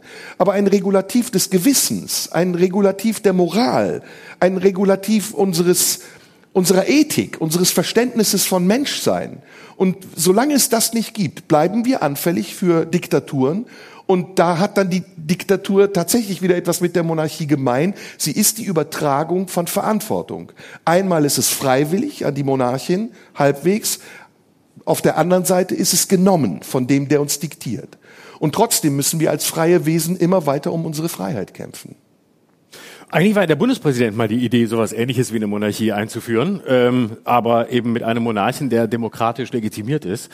Vielleicht sollte man dieses Amt einfach verändern. Vielleicht sollte man wirklich mal sagen, wir geben im Bundes, äh, dem, dem, dem Job des Bundespräsidenten ähm, jemandem, der dafür in Frage kommt, eben weil er nicht aus einer bestimmten Parteienhierarchie herauskommt, sondern weil er ähm, sich verdient gemacht hat, weil er eine Stimme ist oder sie oder wer auch immer, weil man sagt, so, wir setzen da mal wirklich jemanden hin, ähm, der die Reden halten kann, um die es in diesem Amt ja angeblich immer geht. Und das ist ja das Besondere an diesem Amt, dass man wirken soll durch Sprache. Und natürlich geht es auch darum, ähm, äh, Gesetze abzunicken und ähnliches. Dafür gibt es Beamte im, äh, im Bundespräsidialamt, die werden dafür sorgen, dass man nicht an der falschen Stelle unterschreibt. Aber der Rest, das wäre doch mal ein Experiment. Da könnte man doch mal wirklich jemanden hinsetzen, wählen lassen, whoever, ähm, der an dieser Stelle äh, das richtige Wort findet, den richtigen Einfluss findet, ohne aus, ohne aus den Parteien herauszukommen, aus dem die Personen im Moment kommen, sondern jemand, der wirklich ausschließlich das Ziel hat, Impulse zu setzen und die dann auch setzen kann. Das wäre in meinen Augen ein sehr spannendes Experiment, weil das Amt ist so geschützt, dass man ja keine Sorgen haben muss, dass derjenige plötzlich den Führer durch die Hintertür wieder reinlässt, weil dafür ist die Macht dann doch zu begrenzt. Und bevor wir einen Grüß-August haben, lasst uns doch einen nehmen, der wirklich was bewegt. Wir müssen auf die Zeit achten. Wir haben angefangen um zehn nach, glaube ich. Ja. Erste Hälfte eine Stunde, dann machen wir eine Pause und dann machen wir noch mal eine Stunde. Ja. wir weisen an der Stelle übrigens darauf hin, damit sich das Publikum hier im TV schon mal überlegen kann, welches Pumpernickelbrot ist in der Pause bestellt. Gut. Ich sag's deswegen, weil ich habe nämlich noch ein Thema, was in ähnliche Richtung geht und was wir auch schon besprochen haben, aber was diese Woche auch noch mal so ein bisschen aufgepoppt ist. Und ich frage mich auch bei diesem Thema, woher kommt diese Wut? Und wie kann man diese Wut zähmen oder ist sie vielleicht sogar berechtigt, nämlich es geht um unseren Kollegen Richard David Precht der ja fast einmal pro Woche in den Trends ganz oben steht weil er offensichtlich, so wie seinerzeit das bei Dieter Nur war, zu einer Reizfigur geworden ist. Und weil alles, was er sagt, mittlerweile, so wie ich es wahrnehme, sehr kontrovers fast schon aggressiv negativ kommentiert wird, bis hin zu, wie ich finde, sinnlosen Beschimpfungen und Dingen, die ja weit unter der Gürtellinie sind. Ähm, und ich frage mich, warum, warum ist diese Figur so eine Reizfigur geworden? Nur weil er sein Statement abgelassen hat zur Ukraine. Ist das das Einzige oder gab es eine Vorgeschichte? Ich wollte dich das fragen, weil ich habe mich mit Richard David Precht noch nicht wirklich eingehend beschäftigt. Erst seitdem er unsere Konkurrenz ist mit Lanz und uns nachäfft, habe ich einen gewissen Hass auf ihn entwickelt den ich aber auch nicht öffentlich kundtue. Und deswegen solidarisierst du dich jetzt mit ihm. Nein, ähm, das war übrigens auch Spaß. Ähm, Nein, aber ich frage mich wirklich, woher kommt das? Und ich, ich empfinde ihn jetzt mal rein oberflächlich betrachtet als einen sehr klugen Menschen, der Dinge sagt, die manchmal auch ein bisschen klug scheißerisch wirken. Also es klingt nicht immer toll. Er hat lange Haare, ein bisschen schmierig sieht er aus, aber ich sehe heute auch nicht besser aus. Moment, der schwierige Part von uns bin ich. Das sagen viele bei dir, aber Das es kommt immer darauf an, wie dreckig man selbst ist. Also wenn ich ein Siffkopf bin, bist du schmierig. Wenn du ein schicker Mann bist, bin ich ein Schmutzfink. Also es kommt immer auf die Perspektive an. Aber das kann ja nicht Anlass sein. Also irgendwas ist an diesem Mann dran, was die Leute maßlos reizt. Und ich weiß auch nicht, ob es die Leute sind oder ob wir zu viel über diese kleine Bubble sprechen. Twitter sind ja jetzt auch nicht wirklich viele Leute.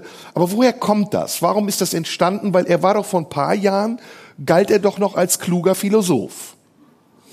Also ich glaube, da gibt es verschiedene Ursachen. Also äh, ja, er war ja wirklich äh, der, einer der wenigen, die, die äh, aus, dem, aus dem Rang der, der Philosophen zum Bestsellerautor wurden mit äh, Wer bin ich und wenn ja, wie viele? Was, Genau. ja, was ja wirklich auch ein, ein sehr, sehr tolles Buch ist. Das muss man ja äh, völlig, völlig anerkennen. Und er hat ja weitere Bestseller geschrieben.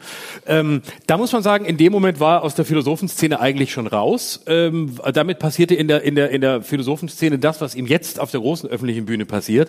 Denn man muss dazu sagen, dass äh, in, der, in der Philosophie es grundsätzlich so ist, dass der am meisten gehasst wird, der gelesen wird. Und zwar außerhalb der eigenen Bubble. Es gibt nichts Schlimmeres in der, äh, in der Philosophie, als wenn einer äh, die Frechheit besitzt, im sogenannten Feuilleton Interviews zu geben oder gar sich ins Fernsehen zu setzen, dieses Analphabetenmedium, dann ist man da raus. Weil das Schlimmste ist, Philosophen sind oft schlimmer als Theologen, weil sie an keinen Gott glauben, halten sie sich alle selber für Götter. So. Das heißt, vor Jahren... Du hast auch Philosophie studiert. Ich hab, deswegen weiß ich, wovon ich spreche. Und warum sitze ich hier? Warum? Warum äußere ich mich genauso schwierig wie, schmierig wie Richard David Brecht zu allem, wovon ich keine Ahnung habe? Weil ich aus dem gleichen Fachbereich komme und weil ich gehasst werden will. So. Ja, aber müssen wir ihn, darf ich dich kurz fragen, müssen wir ihn in Schutz nehmen? Nein, das kann Müssen er wir selber. das, müssen wir das, was er tut, in Schutz nehmen? Nein, ich glaube, das ist gar nicht nötig. Aber ähm, jetzt, wenn man seine aktuelle Rolle anguckt, ähm, ich höre ihm bis heute gerne zu. Ich stimme bei weitem auch nicht immer, nicht immer zu, im inhaltlich. Ähm, aber ich kann diese diese Auf, diese Aufregung ehrlich gesagt nicht verstehen. Er hat sich äußerlich, genau wie die meisten anderen Philosophen, eigentlich seit 30 Jahren nicht verändert. Er trägt die immer gleiche Frisur. Also das muss man auch, wenn man Philosoph, in, in der, wenn man als Philosoph gelten will, muss man ein Leben lang eine irgendwie auffällige, halbwegs schlecht frisierte Frisur haben. Ne? Das war bei Habermas so, das ist bei Sloterdijk so, das ist bei Richard David Precht so. Es ändert sich nicht. Bei dir ist es nicht so. Ich habe die Pomade jetzt auch schon seit ein paar Jahren und ich habe mir auch vorgenommen, sie nicht mehr zu ändern und auch immer den gleichen Anzug zu tragen, nur in unterschiedlichen Farben. So, aber ich glaube, was jetzt bei ihm mittlerweile passiert, ist die Tatsache, dass er ähm, ich glaube, er macht gerade den, er, er wird zum Eckhard von Hirschhausen der Philosophie. Und er setzt sich also in jede Sendung und äußert sich zu allem, aber er tut es kontroverser als Eckhard von Hirschhausen. Aber er ist dauerpräsent. Und ab einem gewissen Moment äh, ist es nicht mehr wichtig, was du sagst, sondern dass die Leute sagen, jetzt nervt er mich. Ah, Der ist jetzt auch überall. Der Brecht hat schon wieder was gesagt. Ne? Und dann sagst du ein Statement, das kontrovers ist. Und ich glaube, dass Richard David Brecht sich ganz bewusst zur Ukraine so positioniert, wie er es tut. weil, glaubst du? Ja, weil er Lust Ja klar, bewusst, aber du meinst mit einem Kalkül? ich würde sagen, er weiß genau, ähm, welche Triggerpunkte er setzt und deswegen glaube ich, müssen wir ihn auch nicht in Schutz nehmen, weil er ist eine öffentliche Person und er weiß genau, was er tut. Und ich würde Richard David Precht unterstellen, dass er tatsächlich in dieser Richtung denkt, in der er argumentiert. Also ich sage nicht, dass er ein Hochstapler ist oder dass er ein falsches Spiel betreibt. Ich glaube, dass er sehr genau weiß, was er tut, aber er tut es auch mit Kalkül, weil er weiß, welche Reizwörter er setzen muss, damit das Ding wahrgenommen wird. Ja, das glaube ich. Und das, das glaube ich schon. Das, Doch. glaub- also Da ist er, da ist er, das kleiner ist, Einwand, kleiner Einspruch. da würde ich noch einen Gedanken und dann darfst du.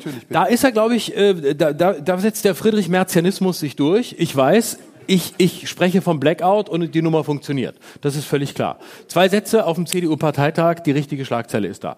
Und das würde ich, und das nehme ich ihm gar nicht übel, weil das gehört zur Aufmerksamkeitsökonomie, das Ding ähm, kalkuliert zu betreiben. Und das macht er, glaube ich, schon. Das weiß ich nicht. Also ich erstens ist es äh, hypothetisch, das können wir beide nicht wissen.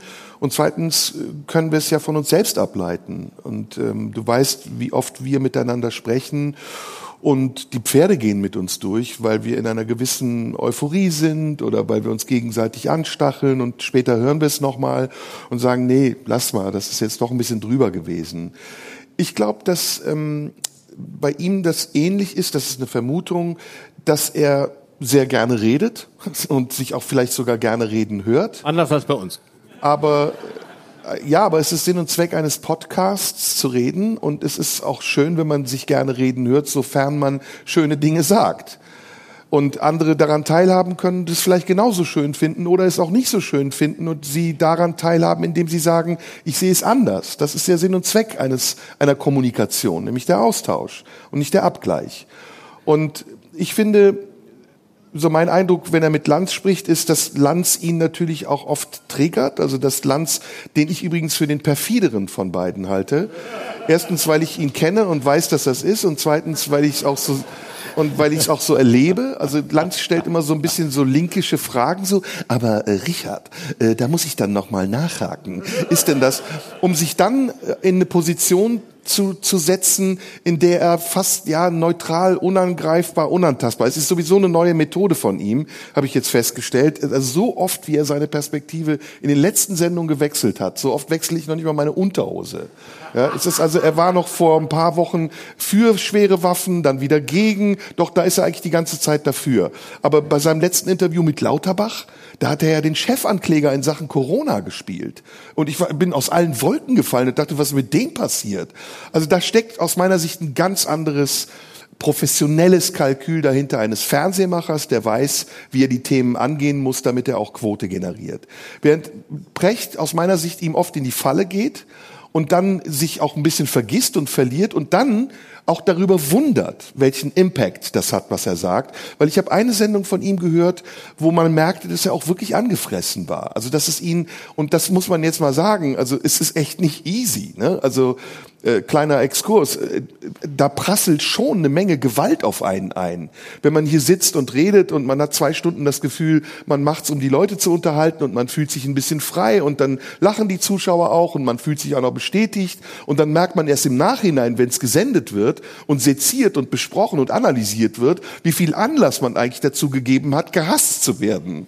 Ja, und, und das ist Wahnsinn. Das muss man erstmal absorbieren. Also es kann an einem nagen, das kann einen verzweifelt machen, das kann im schlimmsten Fall sogar einen in die Klapse bringen. Ja, also ich kenne Leute, ich kenne viele Künstler, die das nicht ausgehalten haben und die wirklich eingewiesen wurden, weil sie depressiv waren, weil sie diesen Druck nicht mehr ausgehalten haben. Obwohl es total paradox ist, weil wir suchen uns ja diesen Druck auch auf der anderen Seite. Und es gab eine Sendung, wo ich ihn gehört habe, wo er gesagt hat, Wahnsinn, dieser Impact auf das, was ich gesagt habe, ich habe doch gar nichts äh, so, so Schlimmes gesagt. Und deswegen beschäftigt mich das auch unter der Frage und unter der Überschrift, wie weit gehen wir auch in diesen Fällen? Also was ist die Methode dahinter, etwas zum Thema zu erklären und dann dieses Thema die ganze Zeit so breit zu treten, bis man am Ende das Gefühl hat, derjenige ist jetzt aber auch vollkommen vernichtet. Und der verschwindet aber auch vollkommen aus meinem, aus meinem Blickfeld. Vorher gebe ich nicht nach. Was ver- ist das? Was ist das? Ist das ein Jagdtrieb? Ist das, was ist dieses Animalische dahinter? Ich verstehe es nicht. Also ich würde bei Richard David Brecht auch sagen, ich, äh, da, das zählt für mich in den klaren Bereich, das gehört zum Diskurs, das, äh, das ist für mich jetzt nicht außergewöhnlich. Er vertritt Positionen, die einige Leute teilen, viele vielleicht nicht. Und das gehört dazu. Das ist die Aufgabe des, Aber der des, Diskurs, wenn er sachlich ist. des, des Public Intellectual. Also insofern verstehe ich die, die Aufregung nicht. Und er, er besetzt die freie, die, die für ihn freie Stelle des, des, äh, des öffentlichen Intellektuellen. Und die, die besetzt er und die besetzt er veritabel. Ähm, und über den, über den Inhalt kann, soll man streiten. Dafür sitzt er da. Absolut. Und wenn das keiner tun würde, hätte er seinen Job verfehlt. Insofern bin ich sehr überrascht, welche Emotionalität das erreicht, weil äh, er argumentiert klar, er argumentiert klug und man kann sich dann der einen Einschätzung anschließen, der anderen nicht. Die eine macht einen nachdenklich, die andere weniger. Er, steht, er ist in der Sache engagiert, das spürt man. Er brennt für die Themen, über die er spricht. Er brennt für seine Position, macht sich Gedanken, wunderbar. Und da frage ich mich, das ist doch eigentlich das Thema Aushalten. Ja, also das gehört dazu. Also den, den Mann muss man aushalten und als solchen respektieren. Und das ist aber das grundsätzliche Problem, dass ein Talent zum, zum Aushalten nicht da ist. Ne? Also dass das Talent, äh, das gesellschaftliche Talent, Positionen zunächst mal als solche, äh, als diskutierbare anzuerkennen und äh, auch als exponierte anzuerkennen und als eine anzuerkennen, die zunächst einmal äh, zu akzeptieren ist wie ein Werk, ne? so wie man, wenn man ein Kunstwerk sieht, ähm, wo man, wo man ja auch, wenn man banausisch drauf ist, sagen kann, das hätte ich auch malen können, ne? äh, wie manche vielleicht sagen, hätte ich Aussage können in der Talkshow, äh, also prächtige Arschloch, das hätte ich genauso sagen können. Ne? Das geht ja noch und weiter. Da, und da glaube ich, da ist die, da, da, da fehlt äh, dann auch der, der Respekt und die Autorität. Ähm, und da sind wir wieder beim Thema Autorität oder die Anerkennung einer Autorität, die Brecht ist, die viele andere sind. Autorität auch da wieder in einem positiven Sinn, nämlich die Autorität des öffentlichen Sprechens, die an dieser Stelle gegeben ist. Und da ist ja nicht jemand mandatiert, weil er es nicht verdient hat oder weil er äh, seit Jahren äh, äh, vor sich hinschläft und plötzlich einer gesehen hat, der hat lange Haare, den setzen wir dahin, sondern weil er einer über Jahre seine Thesen entwickelt hat und sich in diesen Rang ähm, hochgearbeitet hat. Und alles andere ist Teil der, äh, wie ich finde, fruchtbaren Debatte. Und ich finde das einzig Traurige, dass mir äh, die Frucht in der Debatte führt. Ich würde so gern so viele Früchte äh, dabei rausschmecken, aber ich schmecke sie so selten, sondern wir müssen nur darüber diskutieren, warum man Richard David Brecht hasst. Und ich, äh, ich finde, die Aufmerksamkeit hat Richard David Brecht nun auch wieder nicht verdient, dass man ihm so viel Antipathie Ja, aber das ist wie mit der. Queen. Also wir, wir nehmen ihn ja als Anlass, um über ein anderes Thema zu sprechen. Und äh, ich gebe dir da auch in vielen Dingen recht und äh, stelle mir auch die Frage, ob die Autorität, die wir bräuchten, nicht in uns sein müsste. Eine Autorität, die wir selbst sind und die uns Einhalt gebietet, äh, davor Grenzen zu überschreiten. Und das, was ich jetzt als Anlass genommen habe, ist eben die Frage, wie funktionieren diese Mechanismen und warum funktionieren sie besser als unser Verstand und unsere Vernunft. Und es gibt ja noch einen weiteren Schritt. Brecht ist ja nur der Anlass. Das nächste ist ja, dass sich das verselbstständigt und dann zu einer Wahrheit wird und diese Wahrheit reproduziert wird und dann die reproduzierte Wahrheit wieder zum Anlass wird, um andere Dinge zu besprechen, die damit schon gar nichts mehr zu tun haben. Also man sieht das immer an diesen Hashtags. Ich habe jetzt in den letzten Wochen oft gesehen, dass wenn Precht kam, auch immer ein Hashtag zu uns kam oder zu Dieter Nuhr. Ja, die kannst du ja alle in einen Topf schmeißen. Das sind ja die, die. Das liegt aber an deiner Suchfunktion, die dir das dann anbietet. Auch das kann sein. Und jetzt kommen wir mal auf das eigentliche Weil Thema. du sehr oft Brecht so Mundschuh hintereinander eingegeben ja, hast. klar. und dann wunderst du dich, dass du da wieder erscheinst. Weil Twitter ist so schlau, die merken, was du Ja, gesucht und hast. deswegen, das ist das eigentliche Thema, und da werden wir sicher aber nach der Pause drüber sprechen. Twitter ist für mich mittlerweile wirklich eine ernsthafte Gefahr. Das ist wirklich, äh, es ist wirklich Teufelswerk, was da passiert. Da ist ein Mann, der sehr viel Geld damit verdient, dass er Menschen gegeneinander aufhetzt und sie dazu anleitet, äh, aus meiner Sicht Schlechtes zu tun. Und, und die Menschen machen das auch noch und sie beschweren sich auf dem Medium über Dinge, die dieses Medium eigentlich braucht, um zu funktionieren. Also es ist auch noch paradox dazu. Und ich habe letztendlich keine andere Lösung gefunden, als es selbst irgendwie zu eliminieren und zu sagen, ich gehe raus, ich mache nicht mehr mit. Aber du siehst ja, wie sehr auch unsere alltäglichen Diskussionen mittlerweile beeinflusst werden von Twitter. Also ich, ich würde mal behaupten, Karl Lauterbach wäre nicht Gesundheitsminister, wenn es Twitter nicht gegeben hätte. Das mag sein. Ja. Aber du hast gerade so gesprochen, als hätte Elon Musk Twitter jetzt doch final gekauft. Das wäre der König, den wir bräuchten. Also das wäre dann die Autorität, wo man sagen muss, okay, dann ist es wirklich fremdbestimmt. Und dann ist es, also dann ist es wirklich, ähm, dann, dann ist es wirklich angekommen bei der Perversion der Meinungsfreiheit. Äh, ja, weil es ist doch letztendlich in dem nämlich wirklich angekommen. jeder Idiot äh, wieder alles sagen darf. Donald Trump wird von Elon Musk persönlich reanimiert äh, und äh, aus dem äh, aus Mar-a-Lago rausgezogen wieder an die Twitter-Front. Und dann ist eigentlich die Abschaffung der Meinungsfreiheit im Namen ihrer Verteidigung gegeben. Wir machen eine Pause und feiern danach weiter deinen Geburtstag. Ja. Ich hoffe, ihr habt Spaß und trinkt ein bisschen was und wir sehen uns gleich gleich wieder. Ich lese ein bisschen, damit ich mithalten kann. ja. ja.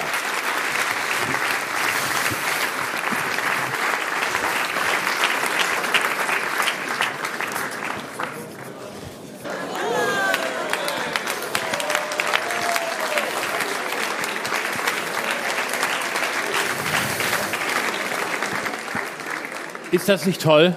Das ist ganz, ganz toll. Das ist eine Torte die gerade eben äh, Aus meinem Bauch geplumpst ist. von äh, Pamela Schlesinger vorbeigebracht worden ist. Als Entschuldigung an die Mitarbeiter des RBB. Nein. Die ist auch geheizt. Die Torte ist geheizt. Genau. Deswegen, Tortenheizung. deswegen zerfließt sie schon leicht unten, man sieht es noch nicht so. Ähm, nein, das ist tatsächlich äh, ganz ohne Witz eine Torte, die unser gemeinsamer, äh, von uns heißgeliebter Sender, ohne Ironie, Radio 1, Ach so, mir äh, geschenkt hat zum Geburtstag. Kein Witz, das ist die Torte, weil ich heute hier sende. Moment, selber bezahlt von meinen Rundfunkgebühren. Völlig richtig? Ja. Von unseren. Von unseren Rundfunk. In dem Fall von meinen. Und in dem Fall von meinen Rundfunkgebühren habe ich mir die verdient. Und deswegen hat mein Sender, äh, für den ich viel Lebens, dem ich Lebenszeit Opfer, Opfer schenke, äh, hat äh, gesagt, hier, jetzt sollst du auch mal was Gutes haben. Und jetzt ist das wirklich ein, das ist eine echte Torte, das ist kein Witz, ich hab schon, wir haben schon dran gerochen. Wir wissen jetzt nicht, was drin ist, aber die Hülle stimmt. Wie in der Intendanz. Und ähm, jetzt habe ich oder wir gerade in der Pause uns überlegt, was machen wir jetzt mit dieser wunderbaren Torte? Und da beim RBB wäre ja nicht eine Torte, sondern Marmorkuchen gewesen, ne? das wäre schöner gewesen. absolut. Oder, Achtung, im Haus des Parkettbodens wäre ein Baumkuchen schön gewesen. Auch schön, auch schön. Oder? Ja. Schön wir wollen, geölt. Wir wollen Ähm, was machen mit der Torte. Wir machen jetzt Folgendes. Und zwar haben wir uns überlegt, ähm, dass ich als äh, Anti-Korruptionsbeauftragter des RBB interimsmäßig beschäftigt, bis über mich auch noch was rauskommt, was ich so hier getrieben habe.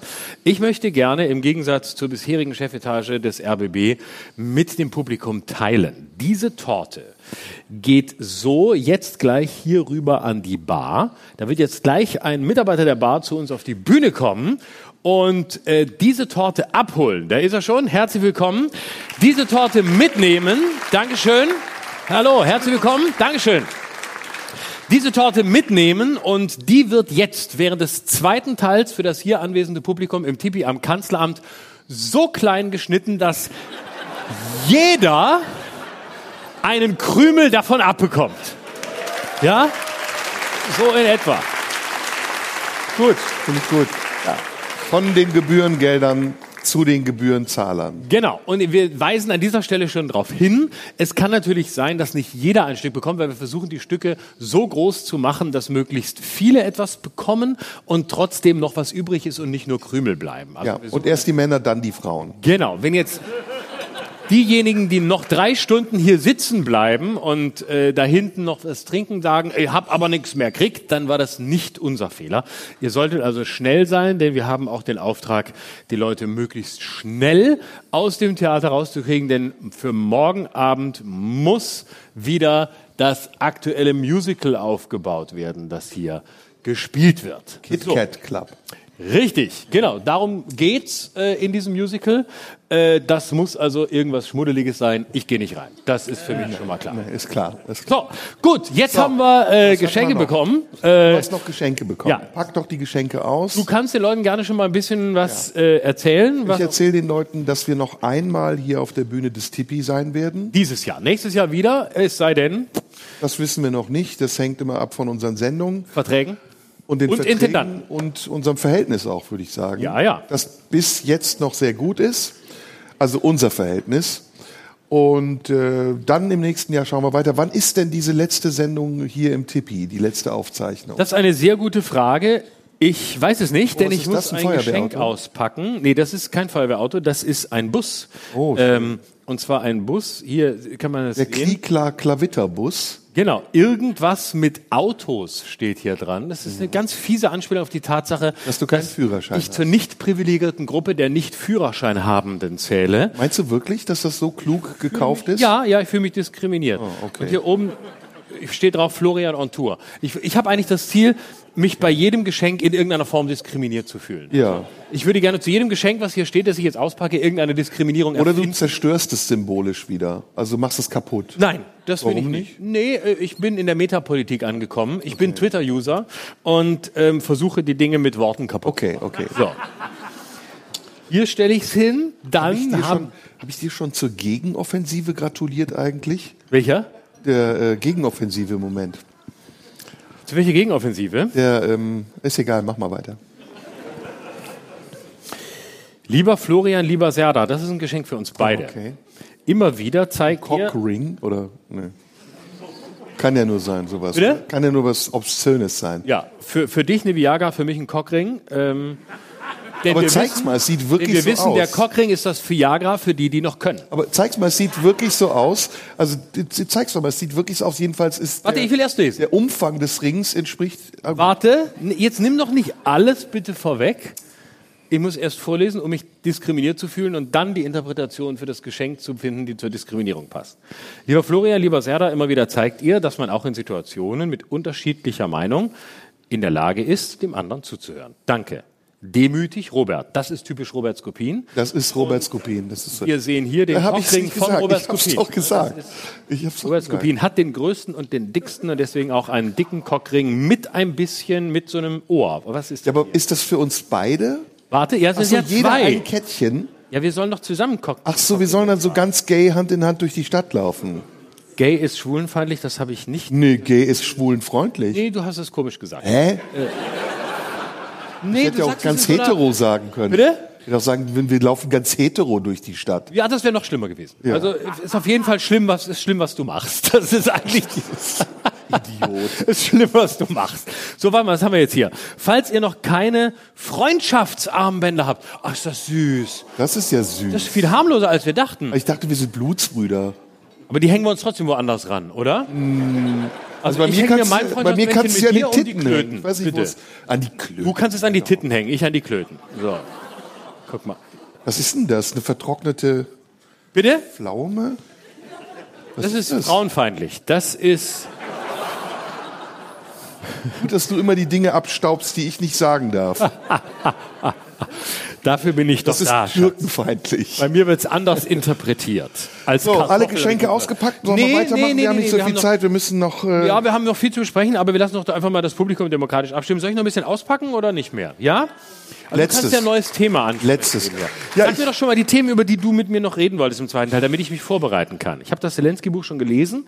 Ähm, die Pause genutzt, wie immer. Jetzt müsstest du mir sagen, was noch an Themen auf mich zukommt, damit ich mir noch ein Buch bestellen kann, um dann vorbereitet zu sein.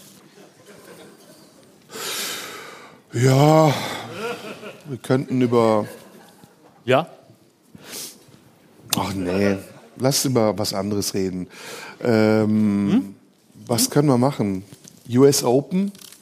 Carlos Alcaraz? Das interessiert dich nicht so, ne? Fick dich. Okay. Egal. Egal. Ich, weißt du auch. Das Ja, dann lass doch lieber wieder über Ukraine sprechen. Putin? ja. Bisschen. Gasumlage.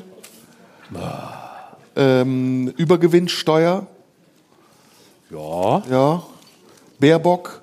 Ich handle im Auftrag der Ukraine. Meine Wähler sind mir scheißegal.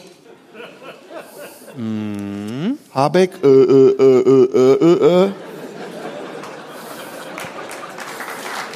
Das ist ein cooles Thema. Hä? Ja.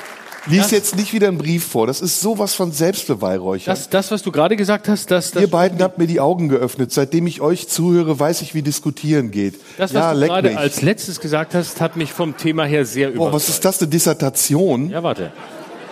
Das sind so Geschenke, die will man nicht haben.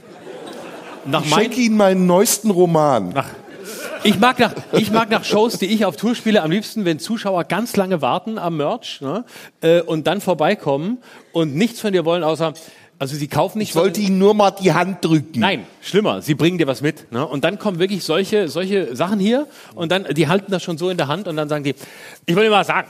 Äh, Ich habe ich hab äh, lange, äh, lange recherchiert. Äh, äh, äh, Sie haben das Thema ja auch angesprochen. Ne? Also da geht es da geht's wirklich um, um eine ganz tiefe Verstrickung. Und ich habe das hier mal alles aufgeschrieben. Es sind wirklich spannend. Da finden Sie Sachen, die haben Sie nirgends gefunden. Nehmen Sie das mal mit und lesen Sie das mal. Da müssen Sie was draus machen. Und wenn die zu mir Zuschauer sagen, dass ich was draus machen muss, weiß ich, dass ich daraus niemals was machen muss. Weil es immer irgendein hirnloser Quatsch ist. Jetzt siehst du das vor. Das ist nämlich eine andere Sprache, die ich nicht beherrsche. Genau, deswegen hast du es nämlich nicht vorgelesen.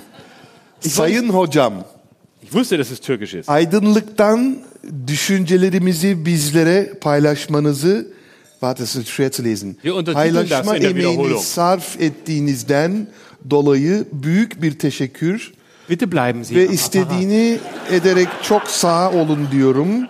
Programlarınızı büyük bir zevk Gleich nach der Werbung sprechen wir bei Stern TV mit einem türkischen Kabarettisten. Was? das war. Wer war das? War das Steffen Halaschka? Nein. Das war Steffen Halaschka. Ja, so ähnlich, ja. Steffen Halaschka hast du jetzt ja. nachgemacht? Ich weiß nicht genau. Ich weiß nicht, was war, aber die ich Leute hab, haben begeistert Die Leute haben geklatscht. sofort äh, erkannt. Ich habe das nur so vom Impuls gemerkt, dass du was Lustiges sagst. ja. Und Ich musste aber weiter Türkisch lesen. Das ist so wie du ziehst die Schuhe aus und alle schimpfen, weil du barfuß bist. genau. Was hat er denn jetzt geschrieben? Äh, dass du ein Wichser bist. Darüber reden wir gleich. äh, und Lies jetzt das bitte in vollem Umfang vor. Work. Es ist und, Und zwar langsam, wie ein Notar, wenn man ein Haus verkauft hat. haben Sie verstanden, haben wir unterzeichnet, bitteschön. Ne? Und dann hast du den Vertrag genannt. 812. Notare Die lesen doch Parteien unglaublich erklären schnell. sich. Nee, die lesen langsam, die kriegen ja Geld dafür. Ich kenne nur Notare, die Notar ist eh der geilste Job der Welt, oder? Das ist der Wahnsinn, oder? Notar ist du geil. liest Leuten Scheiße vor, die sie nicht verstehen. Ja, du guckst- Im Grunde wie wenn Richard David Oder du organisierst, oder du organisierst, wie Leute bumsen und bist aber impotent. Du weißt nur, wie es geht, du hast aber selbst lange nicht mehr gemacht. Du liest ihnen aber vor, wie es geht. Aber die verdienen doch mit dem Vorlesen so viel Geld, dass sie anschließend Absolut. sowieso sich sehr viele Häuser äh, kaufen, die sie sich vorher selbst vorlesen ja, können. ja, ja, ja, ja, ja. So, also Thema, wir wollen äh, Social Policy, Psychology and gesagt. Climate Migration. Professor Dr. Christoph Zerres ist das aus Offenburg. Offenburg, nicht meine Heimat. Ich aus Baden-Württemberg, ich was Gutes. Was hast du denn noch für Themen? Serious, darüber wollte ich mit dir reden. Serious Games in der Ökonomie, von partiellen Ansätzen zu holistischen Konzepten. Okay, lass uns darüber reden, das ist geil. Da habe ich Bock drauf. Ich auch. Da habe ich Bock drauf. Wie siehst Aber leg's das? weg und wir, wir reden wirklich. Was ist serious was? Serious Games in der Ökonomie, von partiellen Ansätzen zu holistischen Konzepten. Was ist holistisch? Holistisch ist äh, im Grunde... Ganzheitlich? Ja, so in etwa, ja. Whole, whole. Also whole. Aber mit W vorne. Ja, ja, whole, holistisch. Also das andere ohne W wäre schwierig. das ist mir klar. Das Whole ohne W wäre etwas, was du Wirkt nicht das sagen aversiv, wenn ich so meinen Schenkel dir... Nee, ist okay. Äh, Also, äh, holistisch kann ist... ganz schön lang sein, so eine Stunde. Bitte? So eine Stunde kann wahnsinnig lang sein. Holist, holistisch finde ich, ich habe noch mehr Geschenke. Wenn du so weitermachst, packe ich aus. Ne? Pack aus, ist mir doch egal. Oder wir machen einfach so ein bisschen Anti und erzählen gar nichts. Nö. Findest du scheiße? Ja, das ist Ja. so, das ist so postmodern. Oder was Persönliches? Das postmodernes Spiel der Nullerjahre in Folge von Derrida, das möchte ich nicht. Nee. Oder wir lästern, geht das? Trotz der Mikrofundierung moderner Makromodelle wird auch heute noch die klassistische Kategorisierung von Spielen in Mikrospiele mit Themen wie Marktsimulation, strategische Interaktion, Spieltheorie und Makrospiele mit Themen wie Bankwesen, Inflation, aktuelles Thema und internationalem Handel beibehalten. Weißt du, was das Interessante an dieser Sache ist? Dass es als Geschenk verpackt war. Das ist so unfassbar. Komm, tu weg. Komm, Weißt du, lass was uns, wir, wir halten uns das, zu das lange. ist aber jetzt ein interessantes Thema. Ja. Wenn, wie muss der Mensch, der glaubt, dass ich das als Geschenk ansehe, mich eigentlich einschätzen? Also, für was für ein Deppen, also was für ein Nee, nee, Arschloch, Deppen nicht. für was für ein, Nee, Deppen nicht, das Gegenteil. Der denkt ja, Meinst dass du? du wahnsinnig klug bist. vielleicht glaubt er aber auch, dass er mir Er etwas vertraut schenkt, sich dir ja an. wovon er weiß, dass ich es nicht verstehen werde. Nee, er fühlt sich gerade von dir verstanden. Meinst du? Natürlich, der denkt, du bist sein Counterpart. Deswegen schickt er dir das. Mir schickt er sowas nicht. Schickt er mir sowas, weil er glaubt, dass ich es verstehe und widerspreche oder weil er glaubt, dass ich ein Typ bin, der sagt, du hast recht? Weiß ich nicht. Ich weiß auch nicht, ob Winnetou ein I war. Ich weiß viele Dinge nicht. Ich schalte mich jetzt raus. Merkst du, ich will darüber nicht mehr reden. Lass uns Ich will über das I-Wort reden und das Z-Wort und das N-Wort. Lass uns darüber reden. Oh ja, da haben wir schon Erfahrung mit, das lief immer gut. Sagst du noch das I-Wort in voller Länge? Indianer? Ja. Ich bin da ganz äh, bei meiner Bürgermeisterin Bettina Jarasch. Äh, die hat das ja Hast du gesagt. es jetzt wirklich gesagt? Ja. Unverhohlen ja, rausgesagt? Bettina hat es auch gesagt. Und ich bin bei meiner Bürgermeisterin. Also ich bin eigentlich natürlich bei der Chefbürgermeisterin, Zweiklassengesellschaft, ne? Aber Franziska Giffey hat noch nicht Indianer gesagt. Insofern, ich Du hast bin es jetzt schon wieder gesagt. Ja, weil ich Fan von Bettina Jarasch bin. Ich beziehe mich auf meine Bürgermeisterin und dann ist das safe. Und nur weil die Grünen das im Nachhinein rausgeschnitten haben, als sie gesagt hat, dass sie als Kind gerne Indianer war, da muss ich halt auch sagen, das Problem an dem Satz war ja nicht, dass sie gesagt hat Indianer. Das Schlimme war, dass sie gesagt hat, ich wäre, dass sie nicht gesagt hat, ich wäre gern Indianerin gewesen. Das nehme ich an der grünen Bürgermeisterin übel. Das ist der Punkt, wo ich sage, da bin ich raus. Oder wolltest du über Innetu reden und das nicht sagen? Nee, ich find's einfach nur gut, dass du gerade so performst. Das ist mir viel Arbeit. gut, dass ich die Hälfte der Gage kriege für ein Viertel der Arbeit. Noch glaubst du dran? Im Vertrag steht an Geburtstagssendungen, die euch absichtlich so gelegt werden, dass sie an meinem Geburtstag stattfinden, nur ein Viertel der Gage für dich. Wie war dein Geburtstag bisher? Hast du gefeiert? Ja. Nein. Nein. Feierst du deinen Geburtstag? Warum sitzt sie hier? Um dich feiern zu lassen. Das ist doch auch schön. Ja, eben. Also natürlich, das ist meine Form der Feier. Hast du, äh, ich versuche jetzt krampfhaft ein Thema zu finden, hast du Probleme mit dem Älterwerden? Nein. Mit dem Jungbleiben? Nur mit der Unmöglichkeit. Angst vorm Tod? Nein, vom Sterben. Also wirklich vom Sterben mehr als vom Tod? Ja, tatsächlich, vor so einem Siechtum, ja. Aber es kann ja auch im Leben passieren. Also mir passiert das gerade auf der Bühne.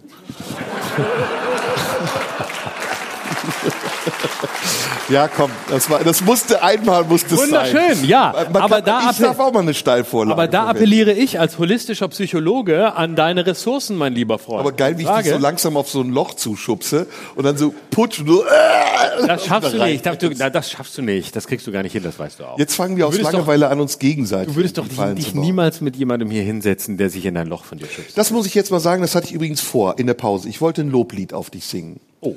Ja, ich wollte mich äh, tatsächlich, ich wollte mich bei dir bedanken äh, dafür, dass du diese geniale Idee hattest vor etwa zwei Jahren, mich in deine Quarantäneshow einzuladen, die du ja damals wirklich sehr gewissenhaft fast jeden Tag gemacht hast. Und da haben wir uns ja besser kennengelernt. Wir kannten uns vorher schon. Und daraus ist diese Idee entstanden, diesen Podcast zu machen. Und ich muss sagen, ich bin dir dankbar dafür, auch wenn ich dir das auch schon gesagt habe, ähm, das für mich nicht ewig so weitergehen soll, weil ich finde, wir haben sehr viel gesagt, wir haben sehr viele gute Dinge gesagt und irgendwann ist auch alles gesagt. Aber im Moment ähm, genieße ich das sehr und ich genieße die Gespräche mit dir auch sehr und ich muss sagen, besonders die, die wir machen, die wir haben, wenn wir uns nicht sehen. Also das ist jetzt kein Witz. Es ist anders, wenn wir uns sehen, weil wir dann auch als Performer auf der Bühne sitzen und irgendeine Form von Wettbewerb zwischen uns entsteht und wir sehr vorsichtig sein müssen, dass wir nicht gegeneinander agieren. Was wir aber, finde ich, immer besser lernen. In der ersten Episode war es noch mehr, in der zweiten war es ein bisschen. Mittlerweile, finde ich, ist es geht so. Also ab und zu mal, aber das Mittlerweile, ist ja okay. mittlerweile zeigt es sich nur darin, dass ein selbstgefälliges Arschloch rechts von dir anfängt, Geschenke auszupacken. Nein, nein, nein. die Länge ziehen will. Nee, nee, nee, das ist ja auch total okay, dass es so ist. Also ich finde, es muss auch bleiben, weil wir laden ja die Leute ein, nicht damit sie uns bei einem Podcast zuhören, sondern damit sie uns dabei zusehen, wie wir einen Podcast gemeinsam gestalten. Oder etwas, was nachher ein Podcast werden wird. Aber ich finde, ähm, was mich bereichert, was mich bereichert ist, äh, schön, ne? Wie schnell das manchmal geht, ist, dass diese, ich habe darüber wirklich nachgedacht, viel auch diese Woche und auch in der Woche davor, wo wir ein sehr intensives Gespräch hatten über unsere Kindheit, dass wir ja eigentlich eine öffentliche Beziehung führen. Also wir führen eine Teilzeitbeziehung, weil wir uns einmal die Woche hören. Und dann finde ich, ist es immer sehr intensiv, hinterlässt auch einen starken Eindruck, also es wirkt auch nach. Und dann entsteht auch eine Vorfreude. Also bei mir ist es so, dass ich mich wirklich auch freue immer auf diese Gespräche. Und wie gesagt, ich wollte da dieses Loblied einfach mal öffentlich auf dich singen, weil ich finde, und ich habe das Bedürfnis auch, dich da in Schutz zu nehmen, dass du viel zu häufig ungerechtigterweise angegriffen wirst. Für etwas, was ich sehr mutig finde, was ich manchmal aber auch kritisiere. Manchmal driftet es für mich auch ab ins Opportune, das sage ich dir aber auch. Aber ich bewundere und schätze sehr diesen öffentlichen Denkprozess und den Mut auch zu sagen, ich denke jetzt einfach erstmal und wie sich das entwickelt und ob ich nächste Woche das Gleiche denke, das weiß ich jetzt nicht. Und das ist etwas, was ich auch eben vor der Pause meinte, das brauchen wir. Und das ist auch unsere Verantwortung, das weiterzumachen. Und insofern herzlichen Glückwunsch, lieber Florian, und danke, dass du diese Arbeit machst. mein Geschenk. Dankeschön.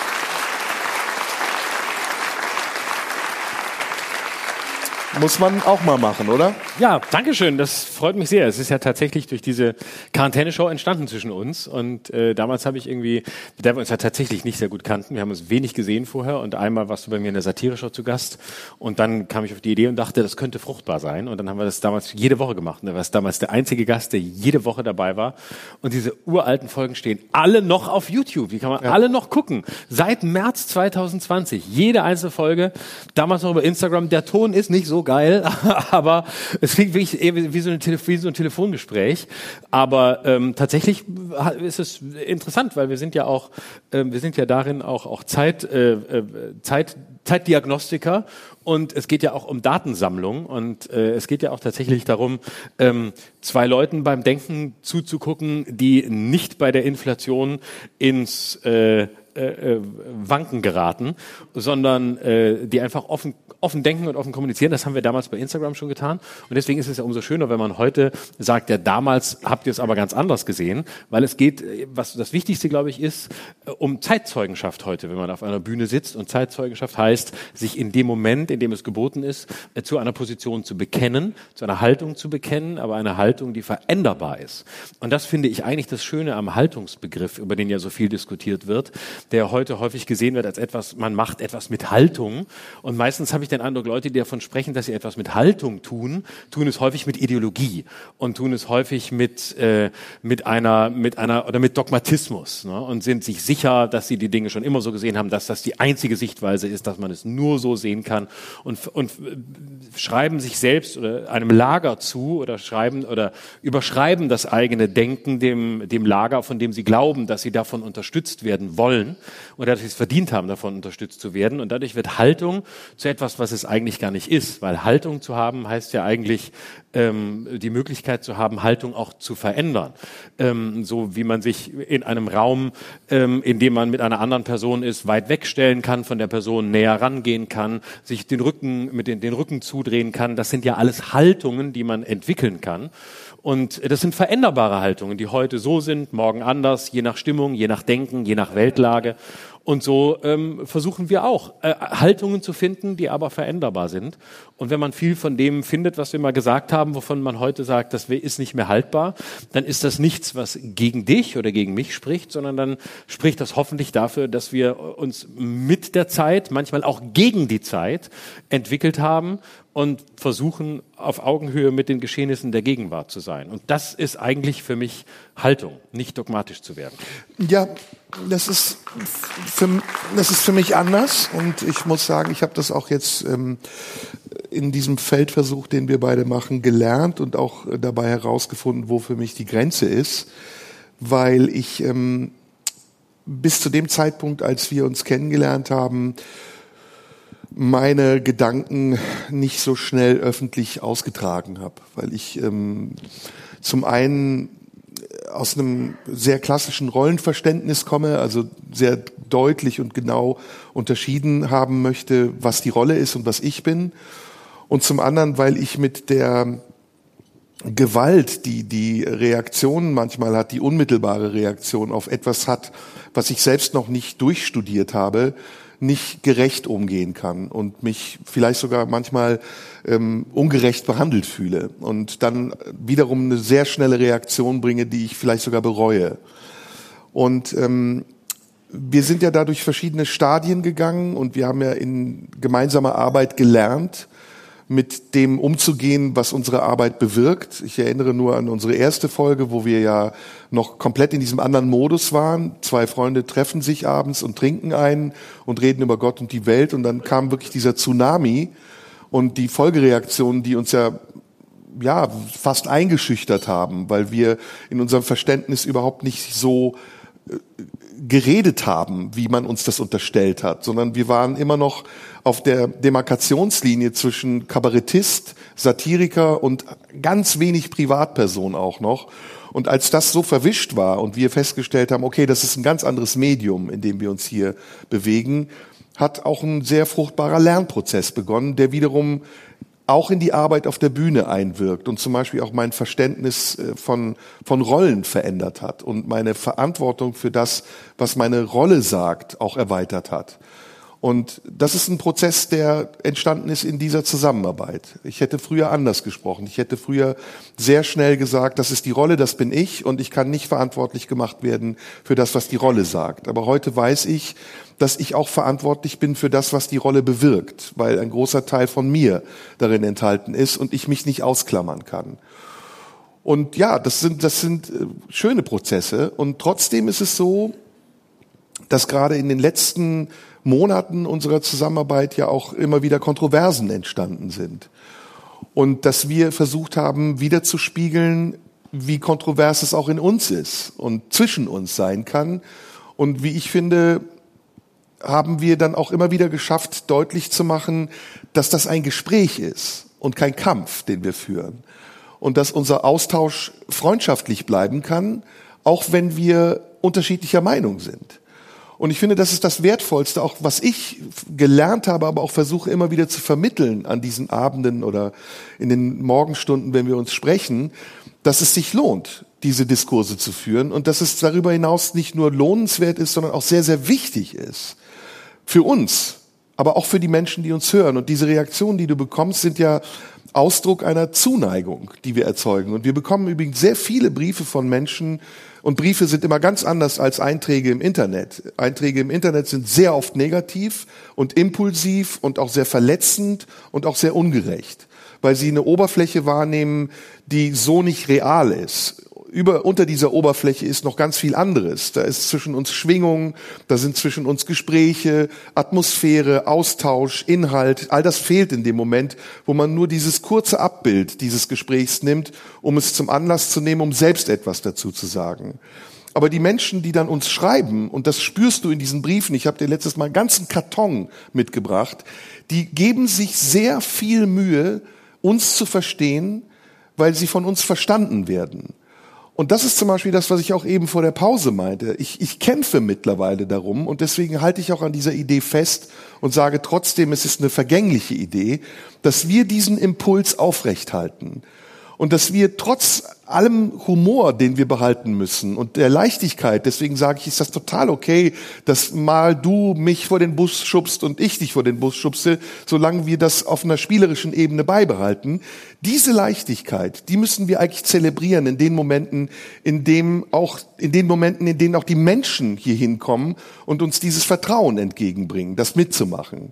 Und deswegen müssen wir eigentlich auch den Zuschauern dankbar sein, die heute hier sind. Es sind wahrscheinlich über 300 Leute. Ich frage mich, warum. Weil ich würde nie zu so einer Veranstaltung gehen. Aber es ist toll. Also es ja, und es ist Ausdruck einer, einer großen Zuneigung und eines Erfolgs, den wir erfahren. Wir haben in den letzten beiden Wochen, das muss man hier mal erwähnen, und zugleich sich auch beschweren, in einer Woche über 60, 70.000 Klicks gehabt auf YouTube. Das ist heute eine Währung. Wenn man Spotify noch dazu zählt, die ARD-Mediathek, sind wir bei fast 200.000 Klicks pro Woche. Das ist eine veritable Quote, die wir damit haben. Und trotzdem, das ist jetzt das, worüber ich mich gerne beschweren würde, und zwar beim RBB direkt, ja, tauchen wir nie in irgendwelchen Charts auf, weil man nämlich im Vergleich zu anderen Scheiß-Podcasts von Lanz und Precht und Klaas und sonst wem, irgendwelchen Wichsern, die belanglose Scheiße erzählen, unsere Zahlen nicht zusammengerechnet werden und wir auf Platz 67 landen, während selbst Apokalypse und Kaffeescheiße immer auf drei ist. Und jetzt frage ich Sie, und jetzt frage ich Sie, manipulativ wie ich bin, ja, finden Sie das gerecht? Ist das die Welt, in der Sie leben wollen, meine Damen und Herren? Und lass es mich abschließen mit einem klassischen Kabarettsatz. Darüber sollten Sie mal nachdenken. Ich wollte dir übrigens ein Buch von Lisa Fitz schenken. Ja? Ja. Oh, hat die ein neues? Nee. Nee? Ich wollte dir ein uraltes schenken. Echt? Gibt, hat, hat jemals eins geschrieben? Weiß ich nicht. Aber du hast es schon gekauft. Nein, ich habe es in der Schachtel gelassen. Ach so. Kam die Bestellung? Ich wollte das Wort Schachtel in unmittelbarer Nähe zu Lisa Fitz sagen, ohne dass ich es in Zusammenhang bringe. Gut, dass du das darfst. Ich darf's nicht mehr. Ich habe oh, aber nicht sie gemeint, das ist ja klar, ne? nee. Nee, nee, klar. ähm, Gab es da noch ein Nachspiel? Doch, die war in so einem Rubicon oder so, ne? ja, Lisa Fitz, äh, genau. Also ich, äh, mir geht's wahnsinnig schlecht, muss ich sagen, weil äh, Du ein Verräter bist. ja, ich habe ja die Karriere von Lisa Fitz auf dem Gewissen. Ne? Meine auch. Ja. Aber du bist ja noch nicht da, wo Lisa Fitz schon Ich war. werde auch bei dir nie eingeladen, um Stand-ups zu spielen, die nachher gekürzt werden. Deswegen werde ich auch nicht eingeladen, weil die gekürzt werden müssen. Faulheit. Das weiß ich nicht. Du wirst auch bei mir in der blauen Stunde nie eingeladen. nee, das will ich auch gar nicht. Du laberst mir da zu viel. Ja, ich weiß. Ich nehme dir zu viel Redezeit, ne? Aber wenn ich mal rausfliege beim RBB, wirst du meine Sendung kriegen, das schwöre ich dir. Ich? Ja, weil du bist eine Hyäne. Das weiß ich. Du stehst da jeden Morgen und sagst, hier, Sonntag, ich würde mich anbieten, würde ich machen. So ist es. Ja. Aber besser du als Stefan Niggemeier. Ja, aber ich, ich, es sind noch andere Sendeplätze vor dir, die mich reizen würden. Welche? Äh, eigentlich alle. Hast du doch schon fast. Hast du doch schon fast. Nein, es gibt ein paar, die habe ich noch nicht. Also für ich ein paar Sendeplätze wäre ich aber dankbar, wenn du sie übernimmst. ich hätte gerne ein paar Sendeplätze bei Radio 1 von Sendungen zum Beispiel. Ich hätte gerne die Fußballsendung. Das würde mich wahnsinnig interessieren, weil ich möchte einfach mal eine Boah, das Fußballsendung. die geilste Fußballsendung ever. Ich möchte einfach mal eine Sendung wo ich einfach gar keine Ahnung mal habe. Gespräch Und wenn- das werden wirkliche Proteststürme. Wenn du als jemand, der wie ich keine Ahnung hast von Fußball und dann aber moderierst lass du eine uns doch jetzt mal über Fußballsendung. Fußball dann sprechen in der Sendung. Das ist der Tod. Was sagst du jetzt äh, dazu, dass ähm, Weil, Len, lass mich das zu Ende mal. Lass mich das zu Ende mal sagen. Weil wenn du, wenn du in einem, in einem, wenn, du im Sport irgendwo sitzt und einen Mini-Fehler machst, da gibt's gar keine Toleranz. Ich habe äh, am Anfang äh, in meiner Karriere den Fehler gemacht, aufzutreten bei, erinnerst du dich an die Versuche von Fußball-Comedy während der Fußball-WM und EM? Damals gab's äh, eine Sendung im ZDF, die hieß Nachgetreten. Und äh, kein dafür Witz. musst du erstmal einen Redakteur bezahlen. Ne? Ja. Genau, ich weiß sogar welcher. Und ähm, die Sendung hieß Nachgetreten und äh, das war, das wurde damals moderiert, unmittelbar nach den Spielen. Das wurde moderiert von äh, Ingolf Lück. Ingolf Lück. Und dann gab es so ein klassisches Panel, äh, wie bei Genial daneben und anderen Sendungen. Und ähm, dann saß immer, es saßen immer zwei, drei drin, die. Du die, auch? Äh, ich war auch mal da. Und äh, ich, das, äh, da, da saßen immer zwei, drei drin, die wirklich auch Ahnung hatten von Fußball. Und der Rest wurde so zusammengecastet, wie immer halt in der Comedy-Welt. Am Ende saß halt Mirja Bös da. Und äh, wenn die nicht konnte, kam dann ich. Das ist ein Thema, wollte ich mit dir drüber So, sprechen. pass auf. Und äh, unter anderem da saß damals noch regelmäßig als Gast da äh, in Baggy Jeans und galt damals im Comedy-Markt als schwer vermittelbar. Dieter Nuhr. Nein, Olli Welke. Kein Witz. Ähm, Schwer vermittelbar, stimmt ja. und äh, damals war er nachgetreten und dann haben wir da Witze über Fußballspiele gemacht und es gab solche ha solchen Hass. Ja, klar. Weil Fußball natürlich ein Thema ist, über das man sich nie lustig machen darf. Weil entweder du liebst es und du bist mit der größtmöglichen Begeisterung dabei und dann verstehst du da keinen Spaß. Was weißt du denn? Oder es ist dir egal und dann guckst du es nicht. Also man kann nur Fernsehverantwortlichen an der Stelle, die uns natürlich auch hören und gucken, sagen, bitte macht niemals wieder eine Fußball-Comedy-Sendung. Es ist der Untergang. Und dann ladet ihr euch bitte niemanden ein, der auch noch keine Ahnung davon hat, äh, weil der rettet es auch nicht. Mhm. Und das war ich damals. ja. Es gab ja diverse Sendungen, in denen das. Waldis EM-Club. Waldi, ja, es gab auch eine mal mit ähm, äh, so einem übergewichtigen Comedian, dessen Namen ich vergessen habe.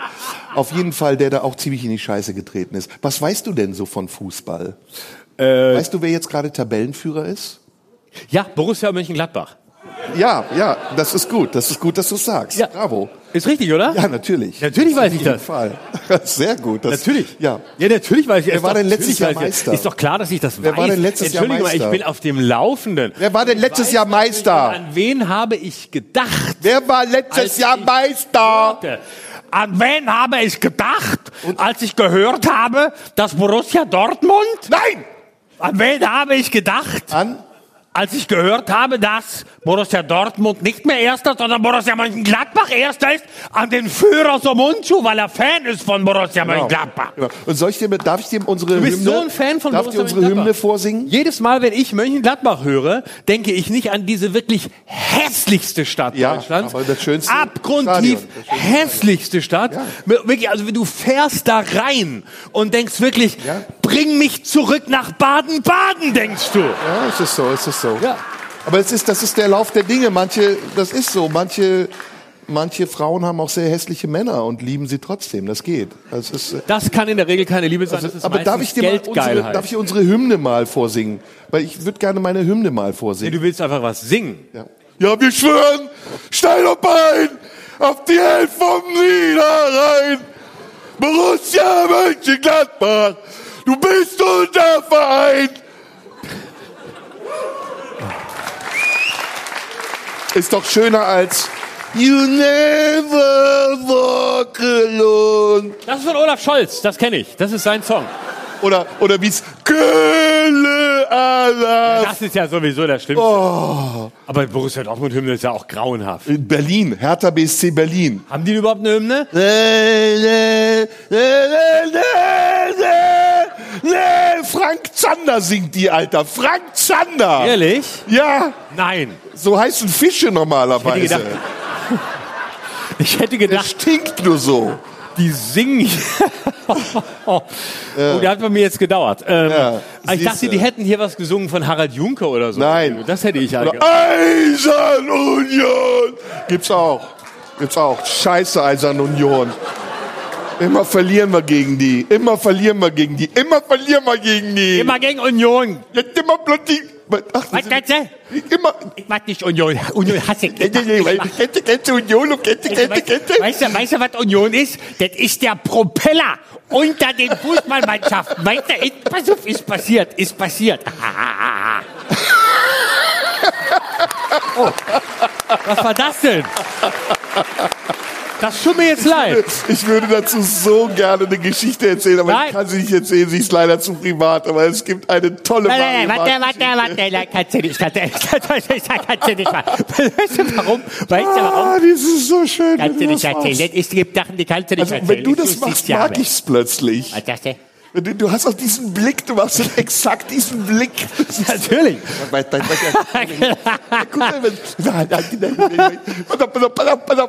war geil. Dann auf. Aber ich pass auf, ich pass auf. Wann kommt der Witz? Wann kommt der endlich? Warte, warte, warte. Und er sich selbst beschwichtigt so, warte, warte, warte, warte, warte, ich, warte, warte, warte auf, was glaubst du nicht? Nein, nein, nein, sag's! Sag's jetzt! Sag es! Ja, warte, warte. Ja, was ich, ich sag dir das. Ich sag dir das. Ich sag dir das. Ich sag dir das. Das ist so. Ich sag dir, weißt du, was das ist? Es ist, als würde die ganze Zeit dir einer mit so Stahlnägeln an den Eiern krabbeln. Genau so. Aber Entschuldigung, ich hab dich was sagt dann eine Frau, die Mario Barth ertragen muss? Was krabbelt dann? Das ist ein Thema. Das ist nicht unser Thema. Nicht unser- Bitte Nein. Radio 1, ne? Nein, nein, nicht Radio Schwanz. Warte, warte, warte. Warte. Sag, ich sag dir das. Ich sag dir. Der Dieter vor allem muss wissen. Erzähl ich jetzt mal hinter Kulissen. Ich habe neulich mal, war ich zu Gast in der Sendung. War ich zu Gast, soll ich erzählen, wo ich war? Weißt du, was auf diesem Button steht? Das passt so geil gerade. Lies das vor. Ich habe heute Geburtstag, alle müssen nett zu mir sein. ja. Und soll ich mal was sagen? Weißt du was? Das hier ist mir geschenkt worden. Ja, und zwar, ich sag's mal vorsichtig, aus dem privaten Umfeld. Und mein privates Umfeld ist nicht groß. Denn sonst säße ich an meinem Geburtstag nicht für Radio 1 im Tippi am Kanzleramt, um mich danach mit einem Türken zusammen zu besaufen, um, damit ich nicht merke, dass ich keine Freunde habe. Oh, hat- Deshalb sitze ich hier. Aber und, was hat die Körpergröße deines privaten Umfelds damit zu tun, dass wir heute hier einen Podcast haben? und pass auf, dieses, dieses Ding hier, ich habe das ja bewusst so buchen lassen, damit ich wenigstens irgendwo im Mittelpunkt stehen kann. Und deswegen habe ich mir die letzten Menschen, die mir geblieben sind, haben mir das hier geschenkt, damit einmal, und es ist wirklich ernst gemeint, ich habe heute Geburtstag, alle müssen nett zu mir sein, damit man es mal ist. Weil weißt, zu mir ist niemand nett. Aber ist auch egal. Ich möchte jetzt die Geschichte erzählen. Ich habe neulich eine Sendung, ich habe eine Sendung produziert, da war ich auch mit Mario Barth zusammen. Soll ich erzählen? Ich erzähle die, ich, ich erzähle die Ich will Geschichte. aber noch mit dir über die Ukraine sprechen. ja, gerne. Können wir gleich machen, zum Schluss. Zum Schluss so als, als, Als Rausschmeißer? Lockerer Rausschmeißer. Viertelstunde. Ja? Machen wir gleich als lockerer Rausschmeißer. Freue ich mich drauf. Also, ähm, pass auf. Ich, ich war, saß also, Scheiße, ich hätte dir zum Geburtstag edle Tropfen schenken sollen. Das fällt mir jetzt ein. Das wäre eine super Andeutung gewesen. das wäre super gewesen. Und dann hätte ich gedacht, Mensch, dass du auch Praxis Bülowbogen noch kennst. Scheiße. Ja. Entschuldige, bitte, du bist wieder dran. Ich wollte nur kurz die Geschichte erzählen. Ich saß noch so neulich. Nur kurz, ja. Warte, wird eine Geschichte über mich wird nicht gut. Diese, das ist auch typisch, dass er so macht. Pass auf, da saß ich also mit Mario Barth, saß ich bei, sieben Tage, sieben Köpfe. Oh Gott, das ist ja so wie ich bei Stern TV. Ja, jeder hat seine dunklen Seiten und seine Abgründe. Also ich ging also ins Privatfernsehen, weil ich dachte, schadet nicht und äh, hat auch nicht, aber hat auch nichts gemacht. Also auf jeden Fall saß ich bei sieben Tage, sieben Köpfe mit und da war Mario Barth in, in der Produktion und Da war das geil, weil, weißt du, und dann, dann und die Sendung muss man sagen, wir haben, ich glaube, drei Stunden aufgezeichnet und äh, also noch länger als Inas Nacht und ähm, am Ende kamen 45 Minuten dabei raus und ähm, das lag vor allem daran, dass Mario Barth, also man gibt ja so kurze Antworten, die dann auf Pointe sind und dann gibt es Leute, die bringen ihre eigenen Sachen mit. Ich andere lassen sich irgendwas von Autoren schreiben. Beide Gruppen sind aber relativ kurz in den Antworten, so wie es für die Sendung vorgesehen ist. Vorgesehen ist. Punchline, Punchline, Punchline. Dann gibt's aber die Kategorie ich komme und ich hab, bin bei sieben Tage, sieben Köpfe. Weißt du, was ich mache? Mein Programm. Oh, oh. Und pass auf, da lief das wirklich so. Frage, Guido Kanz, damals Moderator, man erinnert sich vielleicht, ähm, sagte, ja Mario, was sagst denn jetzt du äh, zur Frauenquotenforderung von Robert Habeck? Warte, sag ich was, Frauenquote. Warte, kennst du Frauen? Kennst du, kennst du Frauenquote? Kenne ich. Kenn, ich kenne Quote, kenne ich aus dem Fernsehen, Frauen kenne ich von zu Hause. Meine Freundin zum Beispiel, weißt du, wenn die Fernsehen guckt, weißt du, die kriegt immer, die guckt Sachen, weißt, weißt du, was die guckt? Ich sag dir, was die guckt. Die sagt dir, was die guckt. Ich sag, pass auf, ich erzähl dir nicht. Ich erzähl dir die guckt. Ne? Publikum johlt, sechs Minuten Stand-up am Stück in einer Sendung, in der du zwei Sätze hast, wo auch im Skript nur zwei Sätze stehen, kein Wort zur Frauenquote und zu Robert Habeck nicht, weil man nicht wusste, wer es ist. Aber die Geschichte von der Frau zu Hause, du Schwein. So macht man das. Übrigens, ähm, So macht man das, wenn man übrigens, Zeit findet. Die, die letzte auch sehr gute Mario Barth Parodie habe ich bei Oliver Pocher gesehen. Äh, das war zur Fußball-WM. Wir hatten uns verabredet zum Fußball gucken und er stand im in Deutschland-Trikot vor mir, barfuß und hat wirklich, ich glaube, eine Viertelstunde Mario Barth performt. Es war wirklich sehr lustig. Also Ja. ich habe zum ersten Mal gemerkt, dass er Talent hat. Ja. Und äh, und, und, und irgendwie ist das aber auch wirklich etwas, woran man sich festhalten kann. Ne? Ja. Dieser, dieser Typ ist ein unerschöpflicher, unerschöpflicher Quell an Inspiration. Aber jetzt? jetzt? kommen wir zu einem anderen Thema. Nee, Warte. nicht Oliver Pocher, nee, äh, Mario Barth. Ja, ich wollte, bevor du zum anderen Thema kommst, ich habe eine Bitte. Nee, ich hab, das ist gar nicht so weit weg, das andere Thema. Will, äh, nein, nein, nein, ich will eine Bitte. Eine Bitte, die, die ist mir wirklich, die ist mir wirklich wichtig und ich, deswegen möchte ich auch, dass sie, dass sie, dass sie aufgezeichnet wird und bei YouTube rausgeschnitten wird. Ja. Wenn ich jemals mich privat mit dir zum Fußball verabreden sollte Ja. und dann für dich privat Ja. 15 Minuten Mario Barth parodiere, Ja. haust du mir dann eine runter? Nö, nein. Doch. Wenn Wenn, ich jemals, gut ist, nein. wenn ich jemals mich mit dir treffe, um dir erstmal zu zeigen, was ich offenbar sonst nirgendwo zeigen kann, weswegen ich es privat mache. Bitte, bitte, hau mir einfach eine runter, ob du es Nein, verstehst. ach, das ist gemein, das ist hinterhältig. Und Eine Bitte an, bitte an An mich. deinem Geburtstag, komm, Du jetzt sei mal versöhnlich. Du hast gesagt, der hat, du hast zum ersten Mal gesehen, dass der Talent hat. Ja, aber das war ja ironisch. Du hast es jetzt ernst gemacht. Nein. Das war auch ironisch. Pass auf, ich habe Folgendes Alles gemacht. ist ironisch. Ich habe Folgendes gemacht. Alles, außer Diskussion über die Ukraine. Ich habe, ja. ich habe diese Woche tatsächlich versucht, mich zu überwinden. Und es hat mich Überwindung gekostet, muss ich auch ehrlich zugeben. Ähm, mir am Stück, am Stück Stand-ups von Kollegen angeguckt. Ja? Ja. Und zwar bei YouTube habe ich nicht auf Abbrechen gedrückt, sondern dann geht ja diese Uhr weiter und dann kommt direkt das nächste Video. Mhm. Wenn ich bin einfach dran geblieben. Ja, ja. Und ich bin einfach dran geblieben. Und? Namen, Namen, Also, also pass auf, also ich muss sagen, ich war sehr positiv überrascht, weil ich das viel schlimmer in Erinnerung hatte. Ja. Das war mein erster Eindruck. Ich dachte so, ach, so schlimm ist das doch nicht. Ja. Aber der zweite Gedanke war, aber lustig ist es immer noch nicht. Ja. Es ging los mit ähm, einem sehr guten Stand-up von, nach wem hatte ich eigentlich gegoogelt? Nein, ich weiß wer. Wilfried Schmickler, mein guter Freund, den müssen wir unbedingt grüßen hier. Wilfried Schmickler, großartiger, großartiger Kabarettist, hat einen wunderbaren Stand-up gespielt äh, in den Mitternachtsspitzen, die ähm, moderiert werden mittlerweile von Christoph Sieber, der auch übrigens ein ganz geschätzter, wunderbarer Ja. Kollege ist und diese Sendung mittlerweile zu neuem Leben erweckt hat, wie ich finde. Und Wilfried Schmickler war, hat zu Ende gespielt und dann ging es rüber zu Sebastian Puffpaffs Happy Hour. War auch gut. Gibt's doch gar nicht mehr. Nee, aber das war ein Alter, das wird ja so ein bisschen unchronologisch. Das weißt du. YouTube natürlich nicht. War ein sehr guter Stand-up auch. Und dann kam aber schon das Berliner Humorfestival aus dem Wühlmäuse. Palim, palim. Genau. Ich weiß gar nicht, warum das, das Berliner Comedy Kulturfestival, was ist das? Ja, äh, Im richtigen Moment hat die der Haller vorne gesagt, Frau Schlesinger, äh, ich zahle am meisten habe ich auch gesehen, über Genderdebatte sprechen im Schlosspark. Äh, Palimmer, Gender, Hast du mal seinen jüngsten Sohn äh, gesehen? für die Mohrenstraße gegen das Gender. Hast du mal seinen jüngsten Sohn gesehen? Ja, klar. Der sieht ja genauso aus. Ja, äh, auch genauso alt. Ne? Äh. Also auch den habe ich gesehen. Und jetzt kommt's. Und es ist wirklich so. Und es ist wirklich, äh, darf ich ja kurz, ich, darf ich noch was zwischendurch erzählen, wenn wir schon ein Branchengespräch machen? nee. Nee. Hallervorn ist wirklich auch, auch, auch live äh, genauso. Oh, äh, äh, freue mich, äh, Sie, äh, äh, Sie zu sehen. Äh, Dann ging es weiter mit Mirja Bös. Mhm. Ähm, Dann kam Paul Panzer. Das war schon hart. Und bevor dann noch Mario Barth kam, habe ich ausgemacht. Also ich habe es nicht ausgehalten. Es war so, dass ich merkte, ich bin jetzt auf einer Rampe. Und es ging wirklich steil in Richtung Mario Barth. Und ich habe überlegt, bevor ich jetzt wirklich ein Stand-up von Mario Barth mir angucke, richte ich mich lieber selbst hin und habe das Ding zugeklappt und nie mehr wieder aufgemacht seitdem, weil ich befürchte, wenn ich es aufmache, dass dann Mario Barth kommt. automatisch. Dann so spricht wie du und sagt, kennt ihr, kennt ihr, kennt ihr, kennt ihr hier Propeller?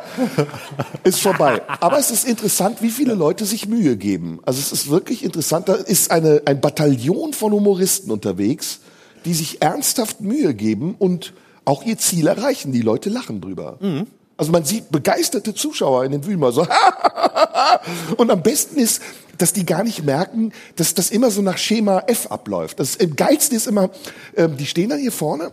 Äh, du, na, dann reden die mit den Zuschauern. Machst du das auch? Seid ihr ein Paar? Ne? Seid ihr ein Paar? Und dann hörst du die Leute nie. Die sagen dann meistens nö. Ah ja, ihr seid ein Paar, ne? Und äh, du mit der Alten, ist das nicht deine Mutter? Dann kommen so ganz komische, despektierliche Witze. Und immer die gleiche Scheiße und dann beziehen die sich den ganzen Stand-up auf die beiden Leute da vorne, Ja. bis denen Blut aus den Augen fließt. Und dann noch das Geilste immer, das hatten wir aber schon, ne? auf die Bühne kommen und sagen, ah, danke, danke, so als hätten sie es nicht erwartet. Alter, du bist bei der Fernsehaufzeichnung, die Leute sind getriggert und bezahlt, um zu klatschen, dass du Ficker auf die Bühne kommst, weil sie dich sonst höchst unlustig finden. Danke, danke, danke, danke, ah, ah, ah, ah, ah, ah. Fick dich, Hurensohn. Mach doch mal ein Programm drüber. Ja, und dann das Allerbeste ist dann du, immer du machst gerade, du entwirfst auf gerade einen neuen. Stand-up, habe ich das Gefühl. Ja, den hatte ich schon vor zehn Jahren. Und dann die Anspielung auf die Stadt. Berlin oder Köln oder Hallo Köln, Köln, seid ihr gut drauf? Nein! Wir sind scheiße drauf. Ja, es ist grauenhaft. Ja. Wir, weil wir deine Hackfresse sehen, sind wir richtig scheiße. Ich, ich, ich schrei mich heiser gleich vor Wut.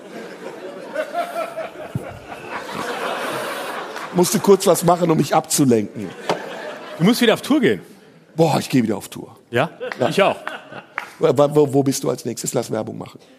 Äh, ich, bin, ich bin jetzt in Kiel, in Hamburg, aber bis dahin ist es noch nicht hochgeladen. Äh, dann das Video, wo bin ich denn dann? Dann bin ich noch in Frankfurt und äh, dann bin ich noch irgendwo. Also Berlin, Anfang Oktober Komm ich raus, sag ich alle Hallo Berlin! Hallo Seid ihr Berlin! gut drauf? Ja, seid ihr gut drauf? Im, Im Olympiastadion. sage ich dann und dann sage ich, ach nee, ist ja nur Himmel. Ich So komme ich raus, immer direkt den Hausherrn parodieren. Ich Super. fahre in die humorloseste Stadt der Welt. Rate wohin? Welche Stadt die humorloseste Ja, ist? sch- schwere, Der Bau- Welt? schwere Baustelle. Schwere Baustelle. Ankara. Nein, nein. Ich dachte. Aber, aber, aber, kleiner Tipp, Ja. könnte auch türkisch sein. Kleiner Tipp. Äh, warte, warte, darf ich tippen? Darf ich raten? Könnte auch türkisch sein. Die humorlos ist der schwierigstes Gebiet, äh, könnte türkisch sein. Ah, warte. Tipp. Neuer Tipp? Na, München. na, Nürnberg. geschassen. Wien. Wien. Wirklich? Habe ich super Erfahrungen gemacht. Wien ist hart, ja, weil du ja Parodist bist. Nein, Du bist doch Parodist. weiß ich nicht. Doch, haben wir ja gemerkt. Habe ich gar nicht gemerkt. Also ich, ich, ne, Parodist ist wenigstens Deutsch. Ich gehe da ja hin und bin irgendwas zwischen Deutsch-Türkisch und auch nicht Kabarettist und gar nichts und habe auch kein Programm. Und dann sind die sauer.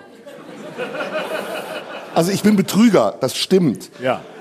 Aber das muss ich mir von Wienern nicht vorwerfen lassen. Die, Davon leben. die hätten wir fast in Grund und Boden zerfickt. Stell dir vor, ich wäre nicht als Kabarettist gekommen, sondern als Sultan Süleyman. Da wäre Schluss mit lustig.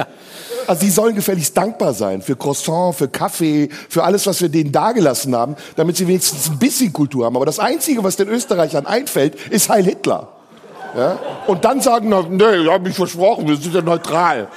Wir haben mit dem Hitler aber nichts zu tun. Das war, das war alles deutsch. Das sagen wir so, das ist auch, das gehört dazu. Das ist, gehört- das gehört, das Das war gehört so eine schreckliche Zeit. Da waren wir in Österreich ganz abgeschnitten von der ganzen Welt. Weil das war so, der Hitler, der war schon ein komischer Typ irgendwie, oder? Der war so Lehrwand. Nee, Lehrwand ist ja gut. Was? Lehrwand ist gut. Leibwand ist sehr Das gut. ist Leibwand. In, Wien hast du das Problem, dass die Leute immer alles sagen und die reden sich auch so schön raus. Ne? Sie, Gerade so eine geile Hans-Moser-Stimme, ne? Ja, so ein bisschen, wollt's noch ein bisschen was reden mit mir? Herr Schröder? in Wien reden sich immer raus, weil sie sagen, weißt du, das war der Schmäh. Also in, in, in Wien sagen sie auch, in Wien ist es ein ganz normales Schimpfwort, wenn du zum Beispiel zu einem Fremden sagst, bist du behindert? Ja, das würden wir in Deutschland nicht sagen. Na. Aber in Wien sagen sie das wirklich. Das ist ganz normal. Das sagen wir im Wind, das ist... Und da sagen sie einfach, bist du behindert? Und das wundert sich keiner. Und da sagen sie, das ist unsere Direktheit. Kennst du das schönste Wort im Österreichischen? Schier. Das habe ich auch schon Schier, das ist Schier. Was heißt denn da? Das heißt so, es ist irgendwie gut und schlecht gleichzeitig, es ist schier. Ich weiß nicht, es ist sowas dazwischen. Das, das schier. Ich mag das. Ich, Hässlich. Der Deutsche würde sagen hässlich, aber das ist für einen Wiener ist das zu wenig. Schier muss immer so ein bisschen so eine Farbe von Unterton von depressiv haben. Weißt? ich rede eigentlich über, über Österreich. über Österreich kann man eigentlich heute nur noch sprechen, indem man sagt, Heil Hitler. ja, nein, Was sonst? nein, die, die Das werden die Österreicher mir nächste Woche aufs Brot schmieren. ja, gut Wenn so. ich da ankomme, stehen die mit Torpedos und Flakgeschützen vor der Tür. So, da, der Türk, dem geben wir es jetzt einmal so richtig zurück. Du musst, du, Nee, das war jetzt niederbayerisch. So richtig heute- zurück. du darfst heute über Österreich nur noch sprechen, indem du sagst, Lisa Eckert? die Juden.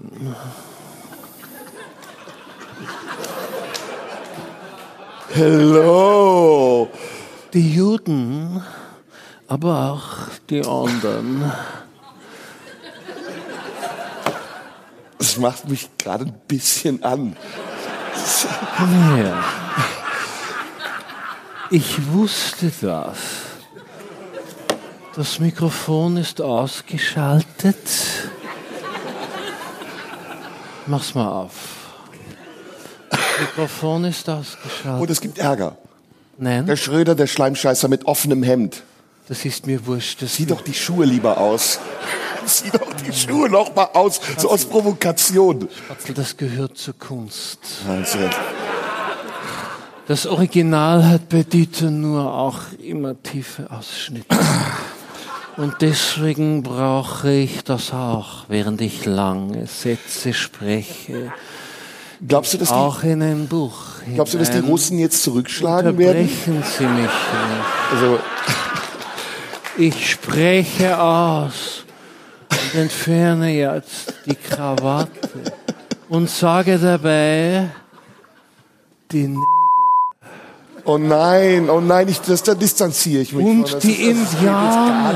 Mit so einer Nazi-Braut die auf der Bühne sitzen. Indianer Oh Gott, jetzt sagt er Oh Gott, nein. und die Juden. Und wenn Also Sie ich mich ausladen wollen, dann können Sie das machen. La la la. Ich werde trotzdem la la la la. la. kommen. Und wenn Sie das Kommen falsch verstehen, weil das nur die Schwarzen tun, dann haben Sie Pech Ein gehabt. Spaß muss Denn sein. auch ich bin schon gekommen. Und wie, wenn Sie la, wüssten, la, la, wie ich komme am Telefon. War meine Erika Berger Parodie gut? Ja, oder?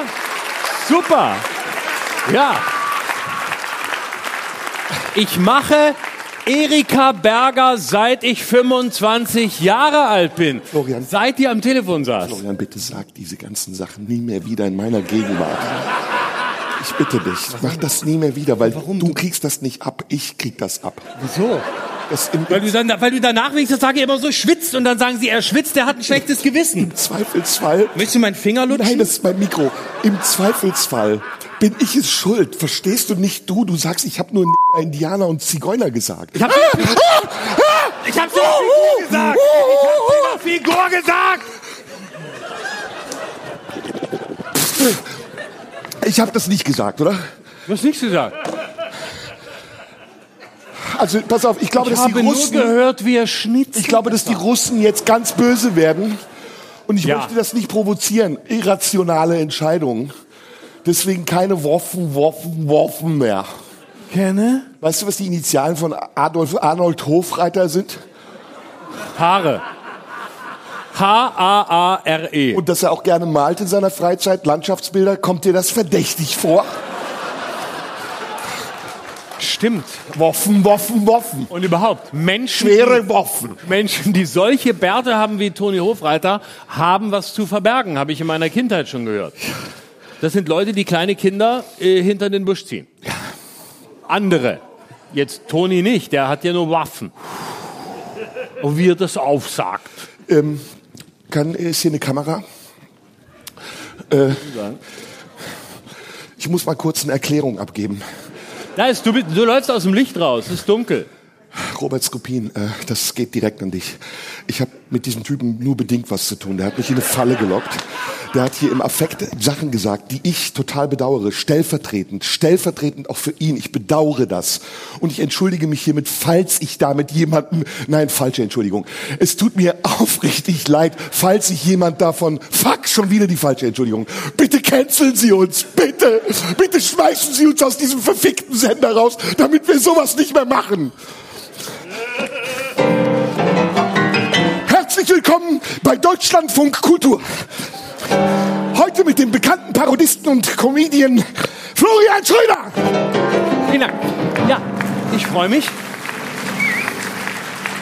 Ich freue mich, aber heute, heute, Dankeschön. Vielen Dank, Dankeschön, danke, schön, dass Sie eingeschaltet haben, meine Damen und Herren, hier bei Deutschlandfunk Kultur. Ich freue mich, dass ich hier heute zu Gast sein darf. Hallo Berlin, hallo Köln, hallo München, hallo, wo auch immer Sie uns hören, meine Damen und Herren.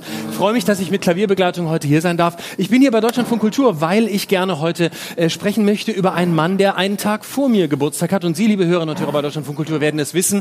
Der Mann, der einen Tag vor mir Geburtstag hat, am 11. September, ist in Amorbach geboren. Adorno, meine Damen und Herren. Adorno hatte gestern Geburtstag.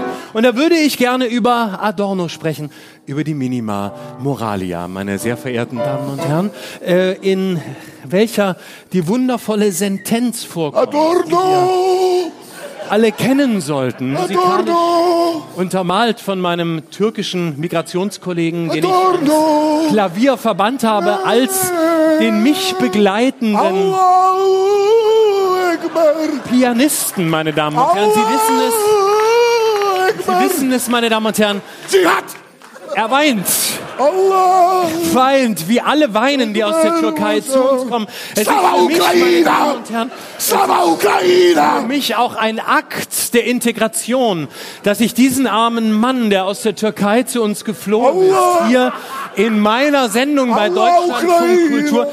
Er ist minder bemittelt wie viele Migranten, meine Damen und Herren. Viele Migranten haben das Problem, dass sie ein bisschen blöd sind, habe ich bei einer anderen Kabarettistin in einer Sendung gehört, deren Moderator sagt, hallo, ich bin Schnur, ne?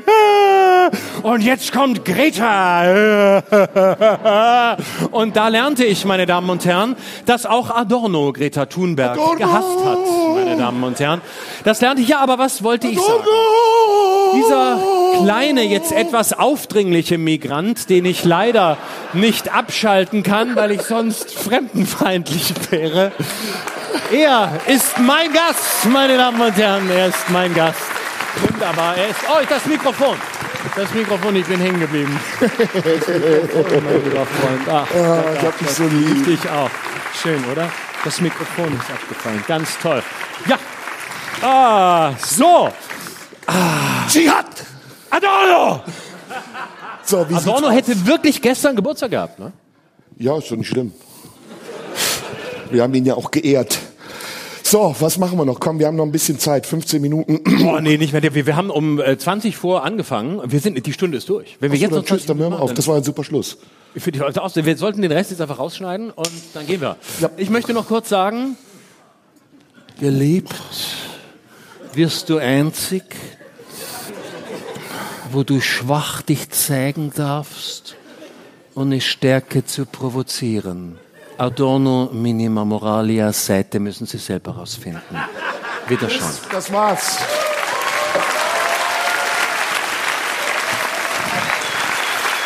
Florian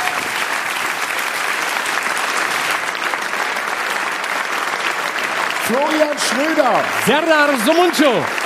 Tschüss zusammen. Bis zum nächsten Mal. Ja, bis zum nächsten Mal. Dankeschön. Ciao.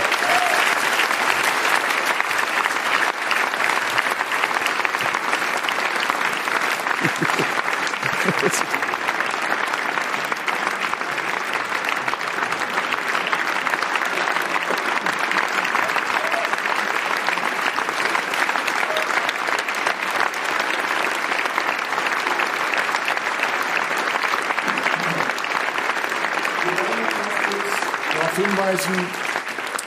dieser Podcast wird morgen gesendet. Er wird morgen gesendet. Am, um 10 Uhr. aller Ab Voraussicht 10 Uhr. nach. Und dann sind wir irgendwann wieder hier. Schauen Sie nach. Einfach. November, Dezember. Wir kommen nochmal, kommt auch wieder. Ihr wart wunderbar. Wir würden uns sehr freuen. Ja. Tschüss. Dankeschön. Gut, Ciao. Tschüss. Vielen Dank.